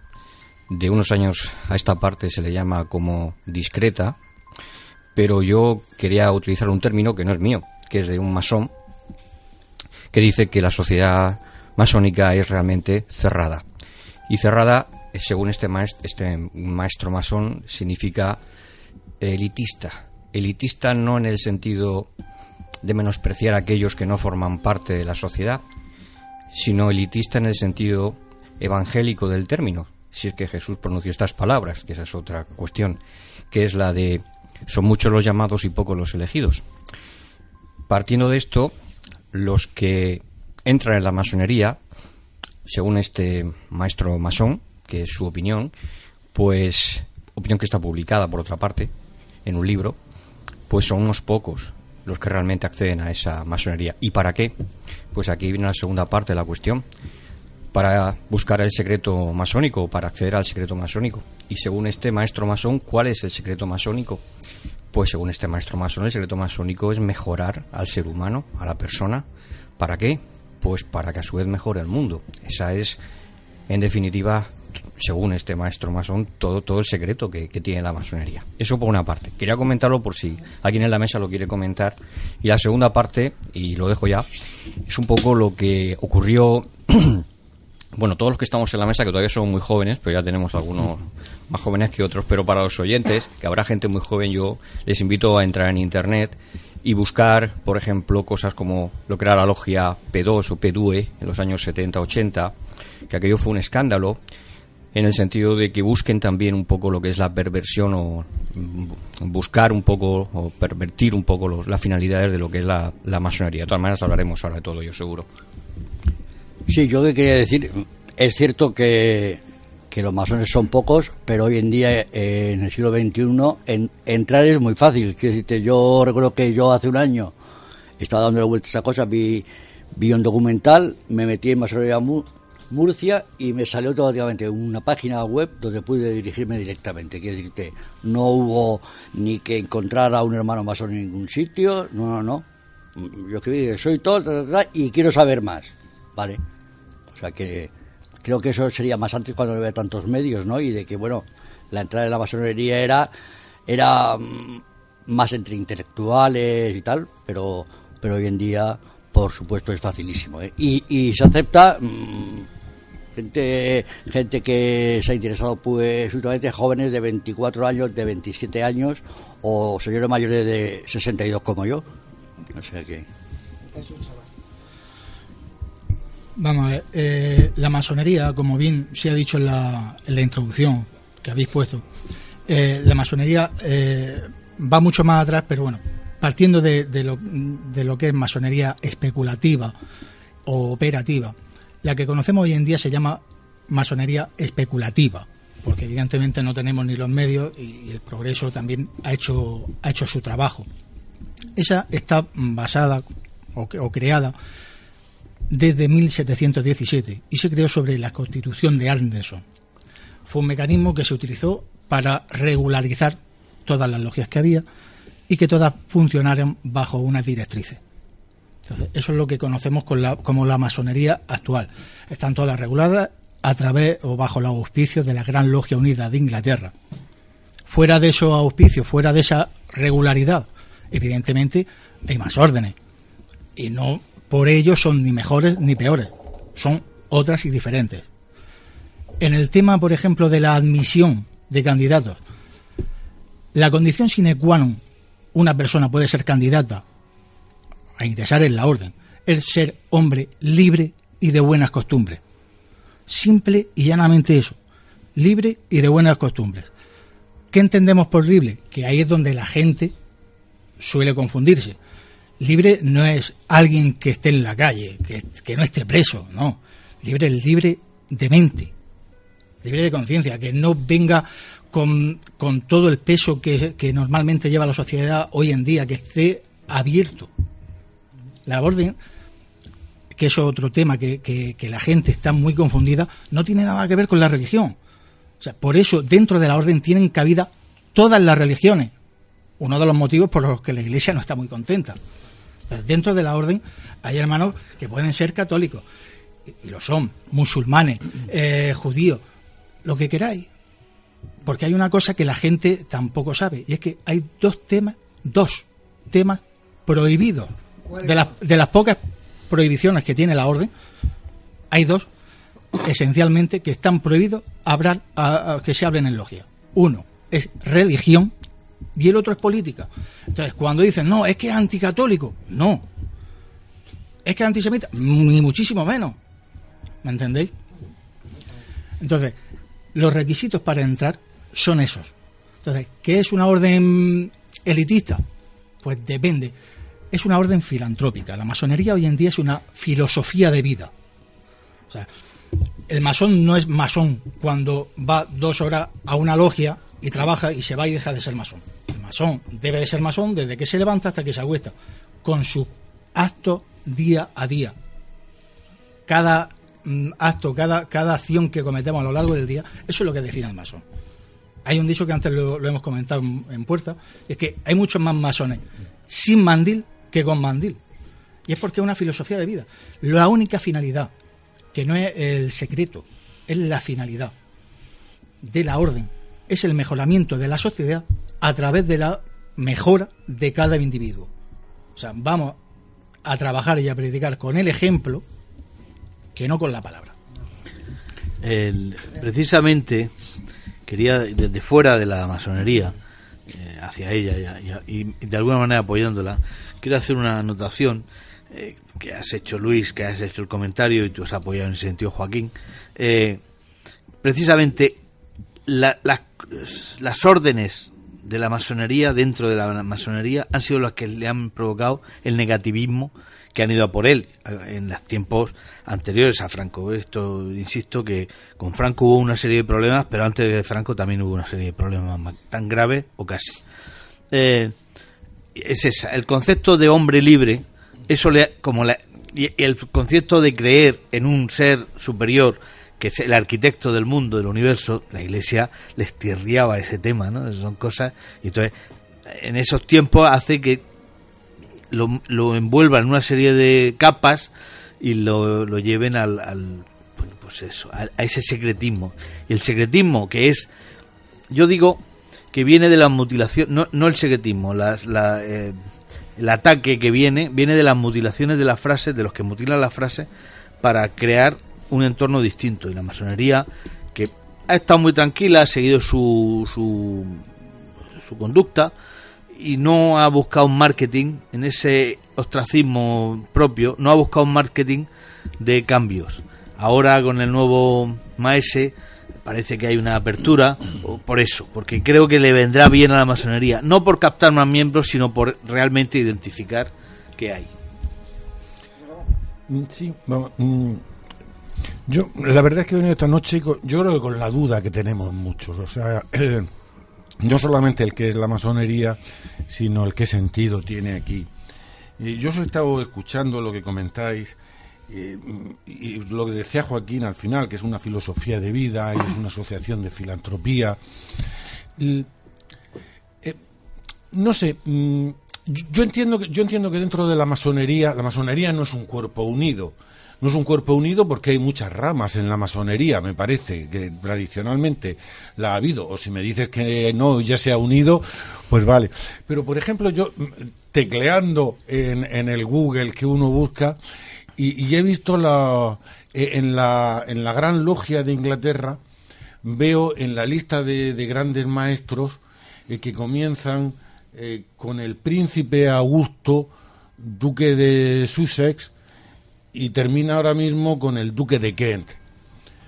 Pregunto, una, una asociación, y todo, bueno, todos los que hay por en medio son de ese mismo estilo. ¿Puede una aso- pensar uno que una asociación dirigida por estos maestres, pertenecientes a la más alta nobleza, a la más rancia nobleza in- inglesa, es una, una asociación filantrópica que va a mejorar el mundo? Pues sí, se puede y de hecho lo es. Eh, vamos a ver, eh, dices que no, no da sensación de... eh, no sé en qué te vas a para decir que no da sensación de unidad. La, masonería es universal y se basa en un principio fundamental y es el de fraternidad. O sea, da lo mismo que uno sea duque que uno sea jardinero. Lo que se defiende es la igualdad entre todos los hombres, la tolerancia, la fraternidad, como he dicho. Motivo por los cuales, que aquí tanto se ha nombrado a Franco, motivo por los cuales una persona que es dictatorial no podría pertenecer a esa orden, por lo cual se le denegó la entrada, no por mm, otro. Por eso su hermano estaba, por eso hay muchísima gente que está. Porque si defendemos la igualdad, si defendemos la tolerancia, si defendemos que todos los hombres somos iguales, motivo por el cual los masones visten iguales, para que no haya distinción entre ellos, no tiene cabida una persona de esa índole.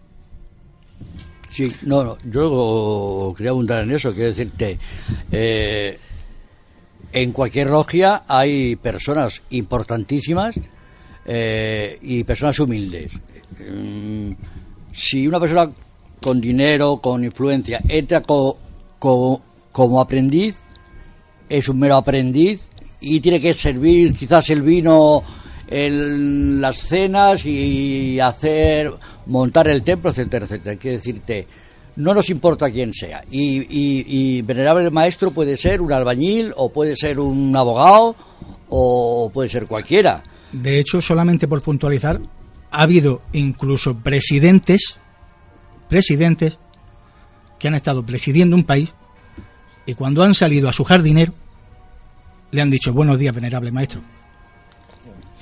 Puede ser, y, y- y no lo niego. Lo que digo, yo lo que digo es que veo que, que- que en esta de Inglaterra, porque lo publican, no veo ningún ningún albañil ni ningún minero entre los que están, Pero es que sino todo, esta- sino todo duques. Mira, estamos confundiendo. eh, dentro de la orden, dentro de la masonería. La masonería está la masonería simbólica, que es la basal. En masonería simbólica hay tres grados: aprendiz, compañero y maestro. No existen más grados en masonería simbólica. Más allá de eso, si el masón se encuentra preparado, se ve capacitado y sigue teniendo esa llamada de conocimiento, sigue progresando con unos cuerpos colaterales y una masonería más especulativa. Entonces, eh, hay muchas formas. pero se puede, tiene razón, se podría incluso interpretar que es que eh, no se está unido o hay mucha variedad, pero no, son muchos caminos para llegar al mismo destino. Que hay un rito que es escocés, hay un rito que es emulación, hay un rito. Hay muchos ritos, pero la finalidad es siempre la misma. Y precisamente la diferencia de ritos también depende de por qué vertiente han llegado o la afinidad de la gente que había dentro, o por ejemplo, eh, porque eh, se han dado cuenta que ciertos miembros no estaban de acuerdo con unos símbolos y se han quitado precisamente para no tener problemas y no tener discrepancia entre hermanos. Sí. Yo, yo quería, y, si quería a lo mejor lo dejamos para después por, por no cortar el hilo de cómo va ahora mismo, pero ha habido algo que has comentado tú, que es que a Franco se le denegó.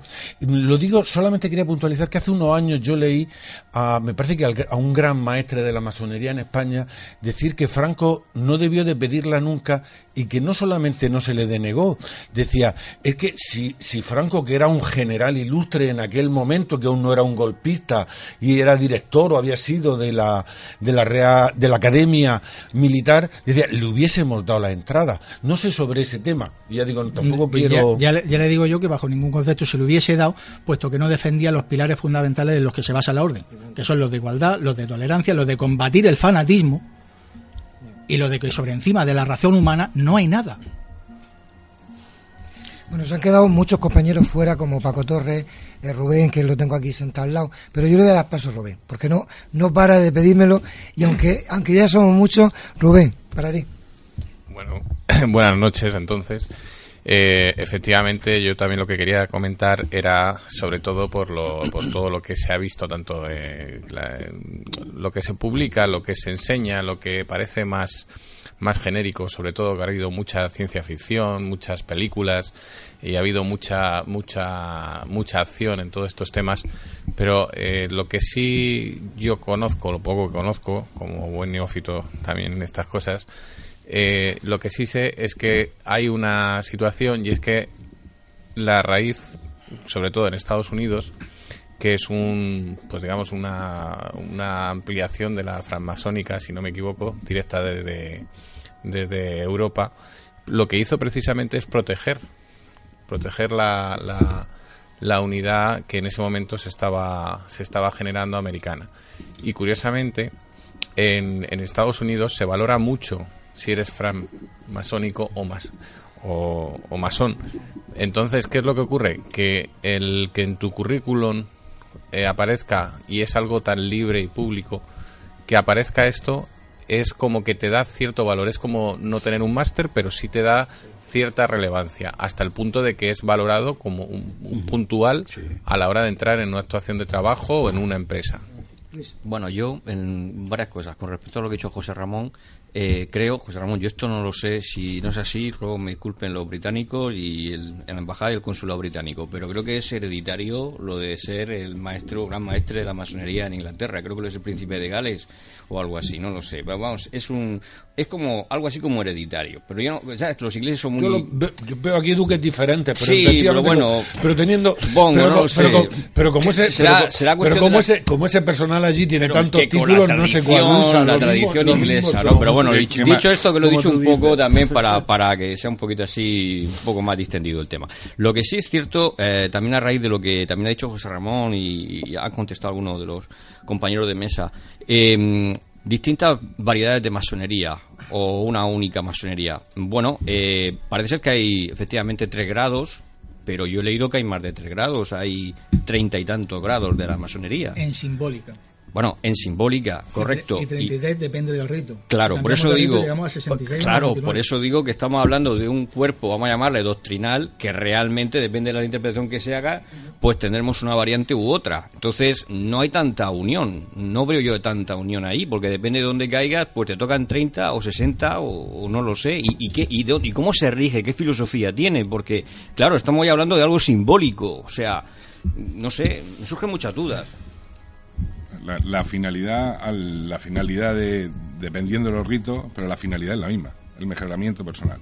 O sea, uno cuando entra a masonería sin saber nada de lo que es la masonería, que como fue mi caso, entra porque busca algo diferente. Y, bueno, pues las sensaciones que uno tiene en, en la vida le hacen pues ir buscando ciertos caminos. Y es cierto que cuando uno, uno entra en, en masonería con los ojos totalmente vendados sin saber qué va a pasar allí, descubres un mundo totalmente diferente. Da igual donde entre, sea va- estés en la regularidad o en la irregularidad, al final los principios son los mismos, que es mejorarse a uno mismo. Por eso cuando eh, es brillante poder compartir unos trabajos con un, con un rey o con alguien que ha sido príncipe. De hecho, se dice que, que muchos príncipes han dejado el cetro por la llana y han estado trabajando con iguales que han, han podido ser un jardinero que incluso haya tenido más poder que él. O sea, la riqueza de la masonería la biodiversidad tan grande que encuentras dentro y luego los principios sobre los que se basan. El gra- el- al final, el rito donde, donde entres o en el que trabajes es algo diferente, pero la finalidad sí que es la misma. Y hay muchas veces que, que un masón que entra, eh, por ejemplo, con el rito escocés, puede cambiarse a, a otro rito con absoluta normalidad. ¿eh? En, mi- en mi caso, Claro. yo me inicié en el rito escocés, antiguo y aceptado, y ahora mismo soy el venerable de una logia que, que trabaja en el rito de emulación. O sea, que no entrar en un rito en otro es no tiene nada que ver. Eh, has dicho antes que mm, hay ritos que adoctrinan. Aquí no se adoctrina a nadie. Aquí se dan unos conocimientos, unas directrices y cada uno es libre o no de seguirlo o no seguirlo. Hay mucha diferencia entre adoctrinar y enseñar. Aquí no se adoctrina absolutamente a nadie. Cada uno va a su ritmo, como quiere, cuando quiere. De hecho, otra de las normas que hay es que solamente se atiende al mérito personal de cada hermano. Si estudia más, evidentemente el primer beneficiado es él, y si no, va a su ritmo. Luego otra cosa que has dicho, en masonería no se hereda nada. Y viene a colación de lo que te acabo de decir. Solamente se atiende al mérito personal. Mérito personal no es ser hijo de o amigo de. Mérito personal es trabajo, utilización de las herramientas simbólicas, es la personalidad de cada uno, y recogiendo fruto se, encuentra el reconocimiento de los hermanos. Vale. Hay una cosa y enseguida dejo hablar, Mariano. ¿Hay un grado que se llama grado Rosacruz? Sí. Vale, gracias. Vamos a ver, yo desde fuera, Luis, has dicho una cosa antes que me parece que, se, se, reduce a una cuestión sencilla, que es la evolución en diferentes puntos, nada más. Es decir, apoyando a- en este caso a lo que dice Joaquín, que es la búsqueda de la- del interior personal, ¿no? de, de lo que va uno buscando dentro del concepto de la masonería.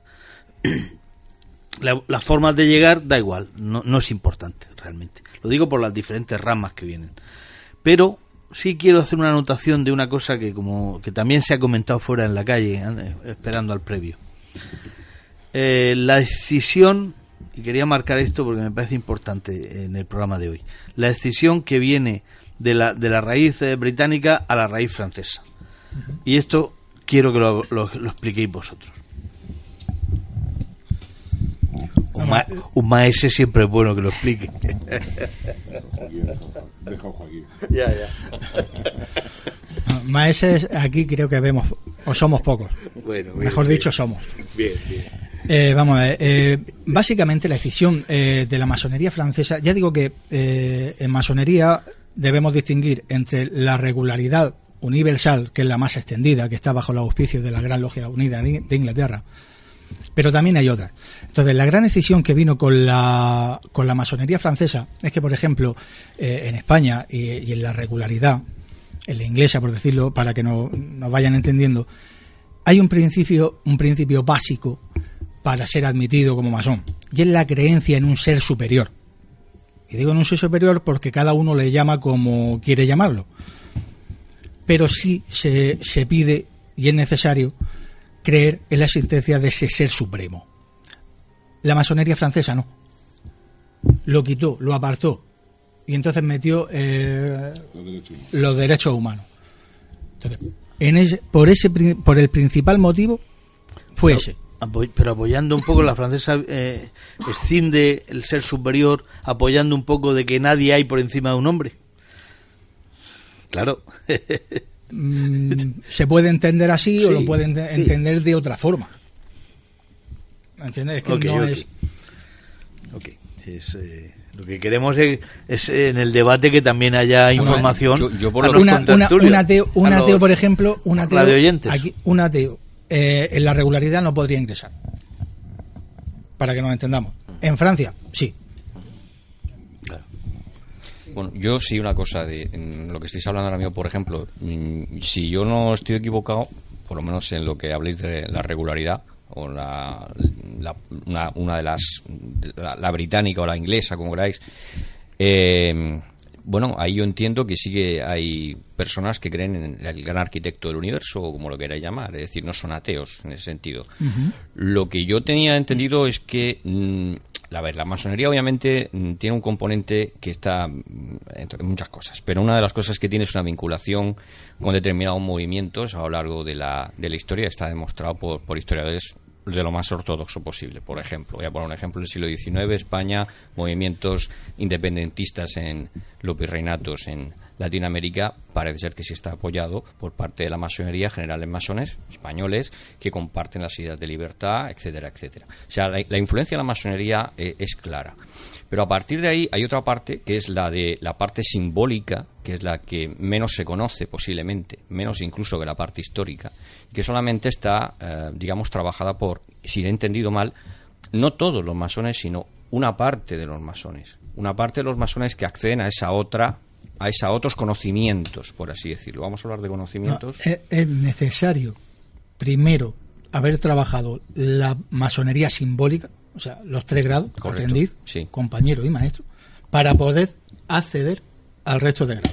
Si no, eh, es como pretender ir, bueno, vamos a la universidad, pero no Vale. quiero pasar ni por el colegio ni por el instituto. Eh, básicamente, eso es lo que tú planteas. Sí, sí, Entonces, es eso es, es inviable. Vale, eso es Y, decir. y sí. cada grado no conoce el superior hasta que accede a él. Que dice, yo soy un aprendiz y van a nombrar a un compañero. Yo en el momento en que a esa persona van a hacer el compañero, yo no estoy dentro.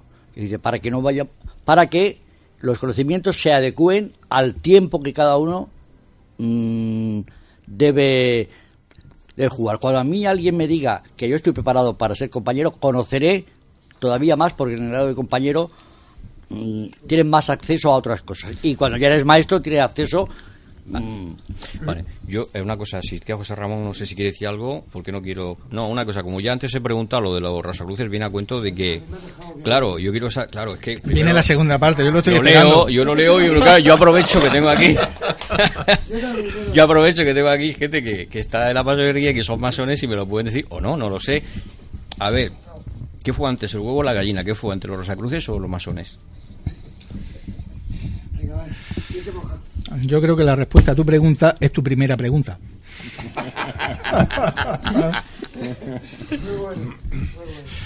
Lo que sí creo- quiero aclarar es, eh, algo, porque antes se ha dicho, aquí estamos con, la con el secretismo, el secretismo, cualquier persona con un ordenador puede sacar todo, y repito, absolutamente todo lo que concierne a la orden. Es más, la Gran Logia de España está inscrita en el registro de sociedades nacionales. Todos estamos inscritos, no- aquí no hay ningún tipo de, de secretismo y demás.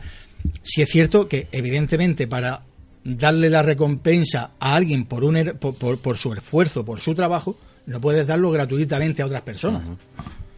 Nadie que vaya, tú, eh, ahora mismo si, si va alguien a tu casa, oye, cuéntame qué es lo que hace en tu casa, paso por paso, ¿tú se lo contarías? Ah, privado, no secreto. Ya vamos entendiéndolo. No, lo de secreto, lo de secreto es porque no puede haber organizaciones secretas en este país. ¿Eh? Porque es un Estado social y democrático de derecho. No lo- O supuestamente eso No, bueno, se lo pretende. dice la Constitución, lo dice la Constitución. Están confesional y- Ramón o, o- yo, yo, pues usted hace una pregunta. Pero la masonería no es secreta. Hay, eh, está su página web de la Gran Logia de España donde entra cualquier persona. Si, si fuera secreta, primero no nos hubiera ido Claro. Y segundo, no sería tan fácil entrar como meterse en internet y decir quiero ser masón y mandar un formulario. Vamos a ver, entonces esto, esto es tan sencillo como si a mí me gusta la caza, voy a una asociación de, de cazadores, si me gusta la fotografía, a una asociación de fotógrafos, pero cuando quiero ser masón, ¿qué es lo que busco? Busca. Buscas ser masón. Pero es lo que yo quiero eh, que, que transmitir a la gente. Si tú, si, ¿Qué es lo que me da la masonería? ¿Qué me da eh, ese grupo de personas? ¿Qué información es la que me está dando? te damos o, o- o damos en los talleres herramientas para que lo que tú quieras mejorar puedas mejorarlo. Como persona. es como un coaching, pero de hace 300 años. Perfecto. Claro. Perfecto. Yo lo voy a contar por mi propia experiencia, Sí, quiero sí, decirte. muy importante ese comentario del Claro, coach. claro. Yo estaba pasando una época mala cuando, cuando me, me metí en, eh, en la masonería y, y me ha dado paz. Primero por el tema fraternal y luego porque me estado metiendo, bueno, pues en textos y tal, bueno, donde a mí eh, me está dando hambre de conocimiento. ¿eh? Eh, de creer realmente que hay algo más que esta vida asquerosa, ¿no? En la que al final pues nos morimos y, hemos pasado sin pena ni gloria. Y aprendí fundamentalmente, y, lo he dicho antes durante, durante la entrevista, humildad. Quiero decirte, yo siempre había servido y ahora yo sirvo. ¿eh? Decirte, eh, yo hago los trabajos que los maestros y los compañeros no hacen, ¿no? Entonces, pues bueno, eh, pues aprendes a que un señor, mm, quien sea, te manda y tú tienes que, que, que obedecer. Y, y si no te gusta, te vas. Es importante eso, ¿eh? Yo tengo una pregunta. Es que me han pasado por WhatsApp la pregunta, porque como me conoce mucha gente ya. bueno, la, la idea es que es muy fácil entrar, No, pero bueno, tengo conocimiento de ello, pero ¿y salir? Y es más, eh, dentro de la pregunta, el, el ¿se ha expulsado a alguien? Y si, y o se ha podido ir o ha sido expulsado. Se, se dice que la, la puerta de entrada a la masonería es pequeña, porque evidentemente entra la gente por su propia voluntad y siendo libre, y la puerta de salida es muy grande. Te puedes ir cuando quieras. O sea, y de hecho hay gente que si no cumple un poco lo- lo- los requisitos, normalmente no se echa nadie, se suelen ir solo. Hay gente que entra buscando algo que cuando llega allí no lo encuentra. Y se suele ir solo, no hace falta, él solo so- coge la puerta y se va. Es muy sencillo salir. El- es, es- también es curioso porque se ha hablado mucho de que si tal político era masón, si tal persona era así o asado, luego se descubre que es una persona mala o que es una persona dificultosa y demás. Eh, ¿Se ha expulsado a alguien porque no cumple con esos requisitos siendo de cierta categoría? Evi- Evidentemente, cualquier persona que pertenezca a cualquier asociación que tenga o esté regida por normas, al incumplirla, mm, se arriesga a eso. Entonces, eh, pero esto no es porque sea masonería, es que eh, si ha incumplido las normas, evidentemente se ha abierto el proceso adecuado, que hay mecanismos dentro de la orden, como buena orden que es, para pulir todas estas situaciones, y en varios casos sí, dentro de la orden se llama irradiar, porque se le irradia, se le quita luz y se le expulsa.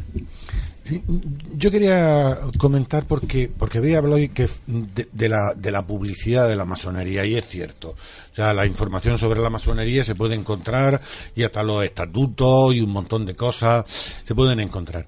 Sin embargo, lo que yo por lo menos no he conseguido encontrar es la información sobre los conocimientos de la masonería. O sea, cuando tú antes comentabas que esto es como ir a la universidad sin ir al instituto, dices, vale, pero, pero yo lo de la universidad eh, tengo textos, eh, tengo material, es público, es un conocimiento público que yo no lo veo, no lo veo en la masonería y, y- y quería eh, sobre eso, entonces claro, siempre hablamos sobre algo que decía, oye, esto nos ayuda mucho, yo no lo dudo, no lo dudo que pueda ayudar un, un- un montón al desarrollo, al desarrollo personal, pero bueno, sin una base de, de que uno pueda valorarlo, porque yo fijaros, un- una pregunta que me hacía esta noche viniendo para acá, era, decía, bueno, eh, fuera de, del componente esotérico que en algún momento tuvo la masonería y que ahora no sé si lo tiene o no lo tiene, y, conectado con esa filantropía, ¿qué es lo que tiene la masonería? ¿O qué diríais vosotros que tiene la masonería para merecer, por ejemplo, este programa? que no tengan otras organizaciones filantrópicas, como puede ser, por ejemplo, yo que sé, el Open Arms, que está salvando ese barco que está salvando miles de inmigrantes en el, en el Mediterráneo, o Médicos Sin Fronteras, o Amnistía Internacional, y no le hacemos ningún programa. ¿Y qué ofrece la masonería que se merezca eso? Esa, esa, esa es mi Quizá duda. ese halo de secretismo que le ha rodeado siempre. Quiero decirte, yo ahora yo entro, yo tengo que preparar unos trabajos y yo entro y lo encuentro absolutamente todo, menos los ritos. Los ritos no los encuentro. Por ejemplo, ¿qué hace una persona para iniciarse? Eso no, es público, eso es uno de los pequeños secretos que tenemos. O yo, por ejemplo, voy a una logia, como ya he dicho, y quiero ver cómo se, se inicia un compañero o cómo se... y eh, se me saca fuera, a pasos perdidos se llama, ¿no? Quiero decirte, yo, yo tengo que saber lo que tengo que saber en eh, el tiempo que tenga que saberlo. Cuando ya esté preparado ya conoceré más cosas. Vamos, evidentemente, si no tuviese nada, no estaríamos ni esta noche ni los cientos de años que se lleva hablando de la orden. Eh, evidentemente, algo hay. Pero me estás pidiendo, eh, no, es que yo quiero saber el conocimiento, o sea, el conocimiento que tanta gente ha estudiado, el conocimiento que tanta gente le ha costado el trabajo, tú lo quieras gratis o la gente lo quiere a golpe de tecla. Eso no se puede conseguir. Eso se consigue con trabajo y con compromiso. Hay un texto mío eh, de hace un, bueno, un año más o menos, en el que digo que eh, quizá escuchar sea uno de los actos del ser humano que más inteligente nos hace. Y escuchando a, a vosotros, no me considero yo especialmente inteligente, escuchándoos ahora a vosotros, veo como la masonería se ha, eh, ha entrado en un bucle propio que me parece importante y me parece que, eso la dignifica porque se mantiene. ¿eh? Eh, ah, debido, incluso estando torpedada como ha estado. Y eso me gusta, eso en ese sentido me gusta. Quiero decir, lo dejo un poco en el aire este comentario para que se comprendan cosas. Yo lo, lo que sí me gustaría es recomendarle a la gente que igual que se mete a internet a buscar, que ponga código moral masónico. O sea, que busque el código moral masónico, que vea la base sobre los maso- eh, sobre la cual los masones trabajan. Y que ya cada cual, leyendo eso, saque sus, sus- sus propias conclusiones. Eh, al principio, en la entrevista que ha hecho Antonio a, a Paco, se ha comentado eh, un- una cosa que me gustaría puntualizar.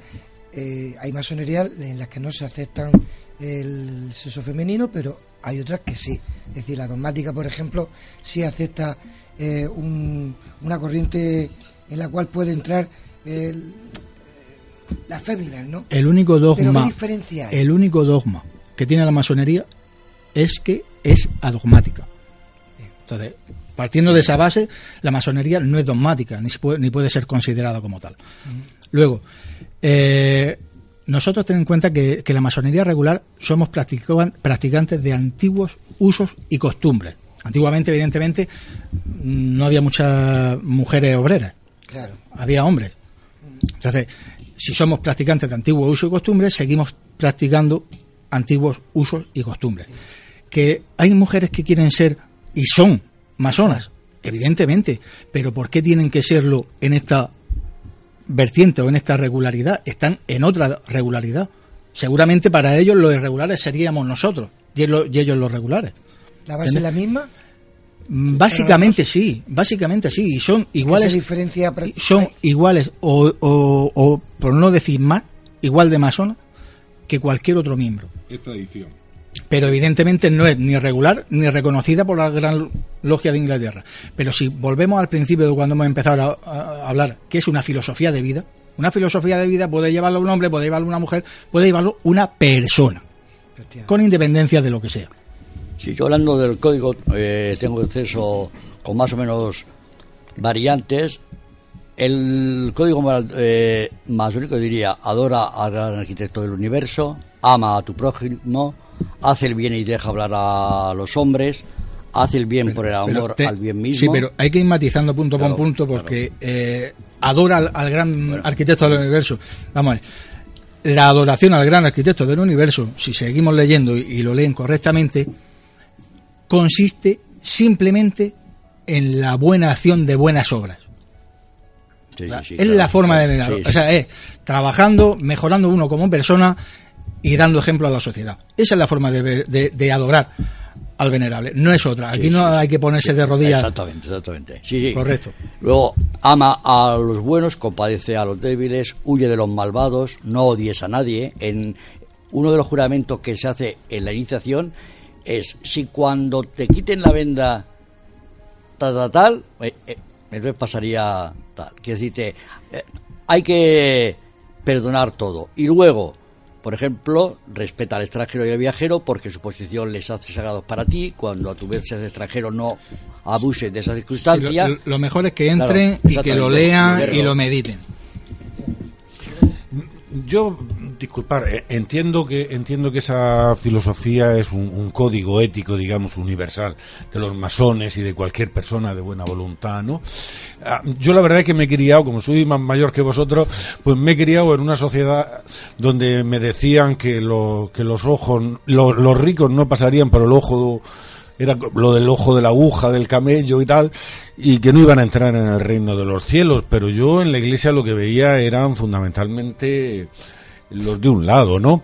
Entonces, los códigos me los creo, y disculparme hasta cierto punto. Y entonces digo, ¿cómo, cómo compagináis, y disculpar que vuelva a lo mismo, cómo se compaginan estos códigos con el hecho de que la nobleza inglesa sea la que cope los puestos, los puestos de la masonería, de que la, de que la nobleza inglesa que ha explotado la India y todo el imperio británico estuviese, ¿practicaban esta, practicaba esta gente estos códigos éticos? Pero vamos a y, y- y eran Eso- todos eso sí que- era- eran pensar- todos masones. pe- pensar eso sí que sería esotérico. Vamos a, vamos a ver. Volvemos, No todos eran masones. vo- volvemos a lo mismo. El que la persona que es masón regular está regida por unos principios. Si no está si no se rige por esos principios no es un masón regular. Entonces, que me digan la opresión de los británicos en la India. Hombre, que digas que eso es parte de la masonería, pues mm, yo creo que debemos de, de- No, debemos de digo- continuar lo que te leyendo. digo- lo que te digo es que la nobleza británica que estaba en la masonería en esa época no puso, no puso problemas a esos, a esos- a esos temas. Y que- que- que- bueno, yo creo que hasta aquí, si tuviéramos, no, no, que si tuviéramos dos horas más, pues dos horas más que seguiríamos, seguiríamos hablando. Sé que han quedado muchos compañeros fuera, Paco Torres, eh, Rubén ha podido entrar muy poquito. Eh, sé que la masonería da para mucho. Yo lo que siempre procuro es poner los temas y que cada uno ponga su punto de vista. Sí me gustaría saber, que decirle a los contertulios, o sea, a los oyentes, que cada uno saque sus propias conclusiones a partir de esta noche. Muy por supuesto, la verdad es que había mucha concurrencia esta noche. Normalmente no tenemos gente tan entendida. Hay que dar las gracias a todos. Eh, yo, Joaquín, ¿crees que después de, de esta tertulia, este debate, eh, la gente habrá descubierto más cosas de la masonería o seguimos en el mismo oscur- oscurantismo? Yo espero y quiero creer que sí, pero igual que espero y creo que sí y, y quiero creer que sí, también sé una cosa y es que sentado sin buscar la respuesta no llega. El que se haga preguntas, el que mm, quiera saber, que trabaje y que busque. Mm, yo creo que mejor punto final no puede haber. Es decir, eh, efectivamente, la verdad que cuando estamos interesados en algo, lo que hay que hacer es buscar. Si conseguimos con esta, con estos programas que la gente eh, empiece a hacerse preguntas y empiece a buscar, pues como nosotros hemos dicho, es un programa totalmente didáctico, que es lo que buscamos siempre, ¿no? Así que, dime cosas. Ah, que estás hablando con David. Vale, perfecto. Que suba la música. Ah, David, sube la Que es música. que hablamos mucho, demasiado. Bueno, pues ya está, hasta aquí hemos llegado, Antonio.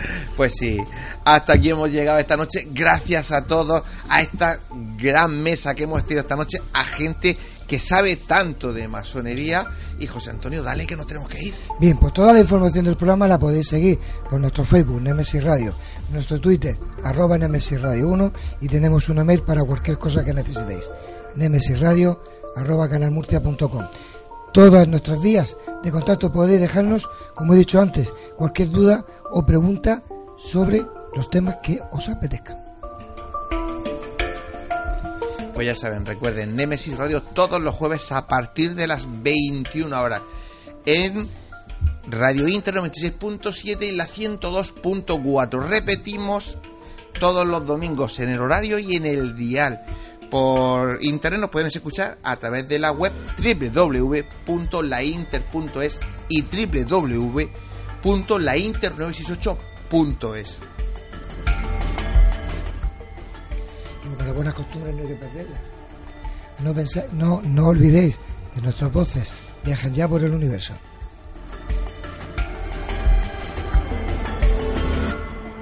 Pues queridos oyentes, como hemos dicho, hasta aquí hemos llegado. Les esperamos el próximo jueves aquí a las 21 horas. Que tengan una feliz semana. Si el gobierno y los líos que tenemos en España los dejan. Y ya saben lo que les digo todas las semanas. Si les ha gustado el programa, díganselo a sus amigos. Pues para que nos escuchen y la familia de Nemesis Radio siga creciendo. Y si no les ha gustado, díganselo a sus enemigos. Ustedes nos los envían, que nosotros nosotros nos encargamos de ellos. Así que buenas noches. Adiós.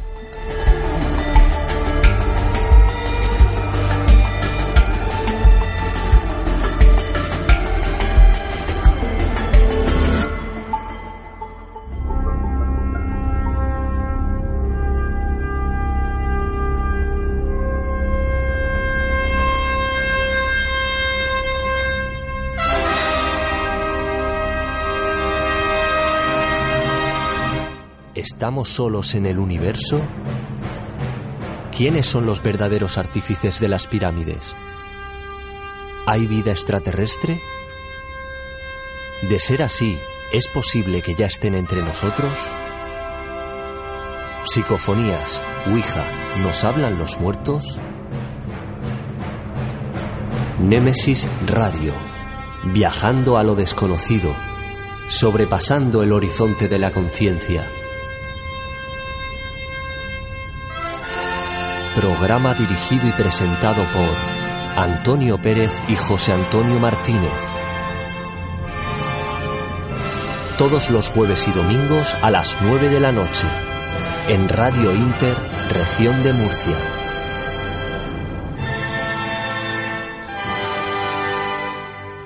Némesis Radio.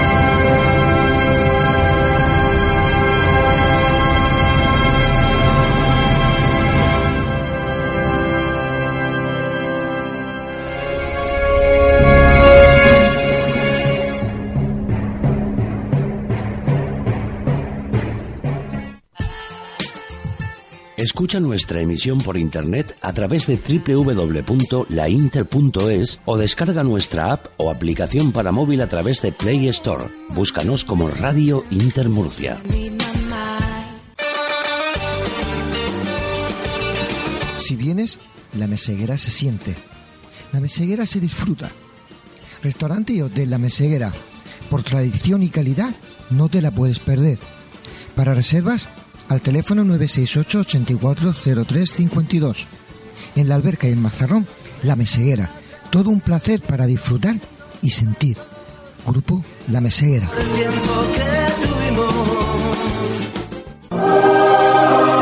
Fotos Orión. Hay momentos importantes en tu vida que no puedes dejar pasar. Inmortaliza tu evento en fotografía y vídeo con Fotos Orión. Porque las cosas especiales solo ocurren una vez. Fotos Orión. Profesionalidad y confianza. Calle La Gloria, número 32, frente a Antiguo Tornel, La Alberca, Murcia. Teléfono 868 94 30 13.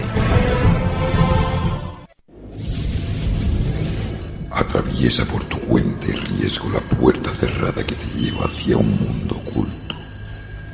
¿Quieres que investiguemos tu caso? Contacta con nosotros a través de nuestras vías de comunicación. Facebook, Gois, Grupo Operativo de Investigación Sobrenatural. Canal de YouTube. Gois Investigación. Deja tu visita y suscríbete. Para más información, escribe nuestro correo goisinvestigación.gmail.com ¿A qué esperas? Adéntrate.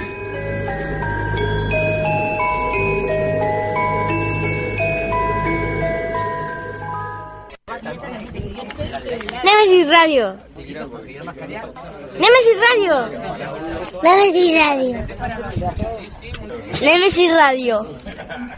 Nemesis Radio. Nemesis Radio. Nemesis Radio. Nemesis Radio. Radio Inter. Actualidad, debates, entretenimiento, cultura, salud, deportes. La información que querías en la radio que esperabas.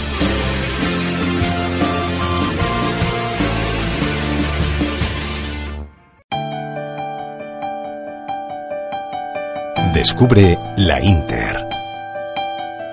Más y mejor. 96.7 y 102.4 FM.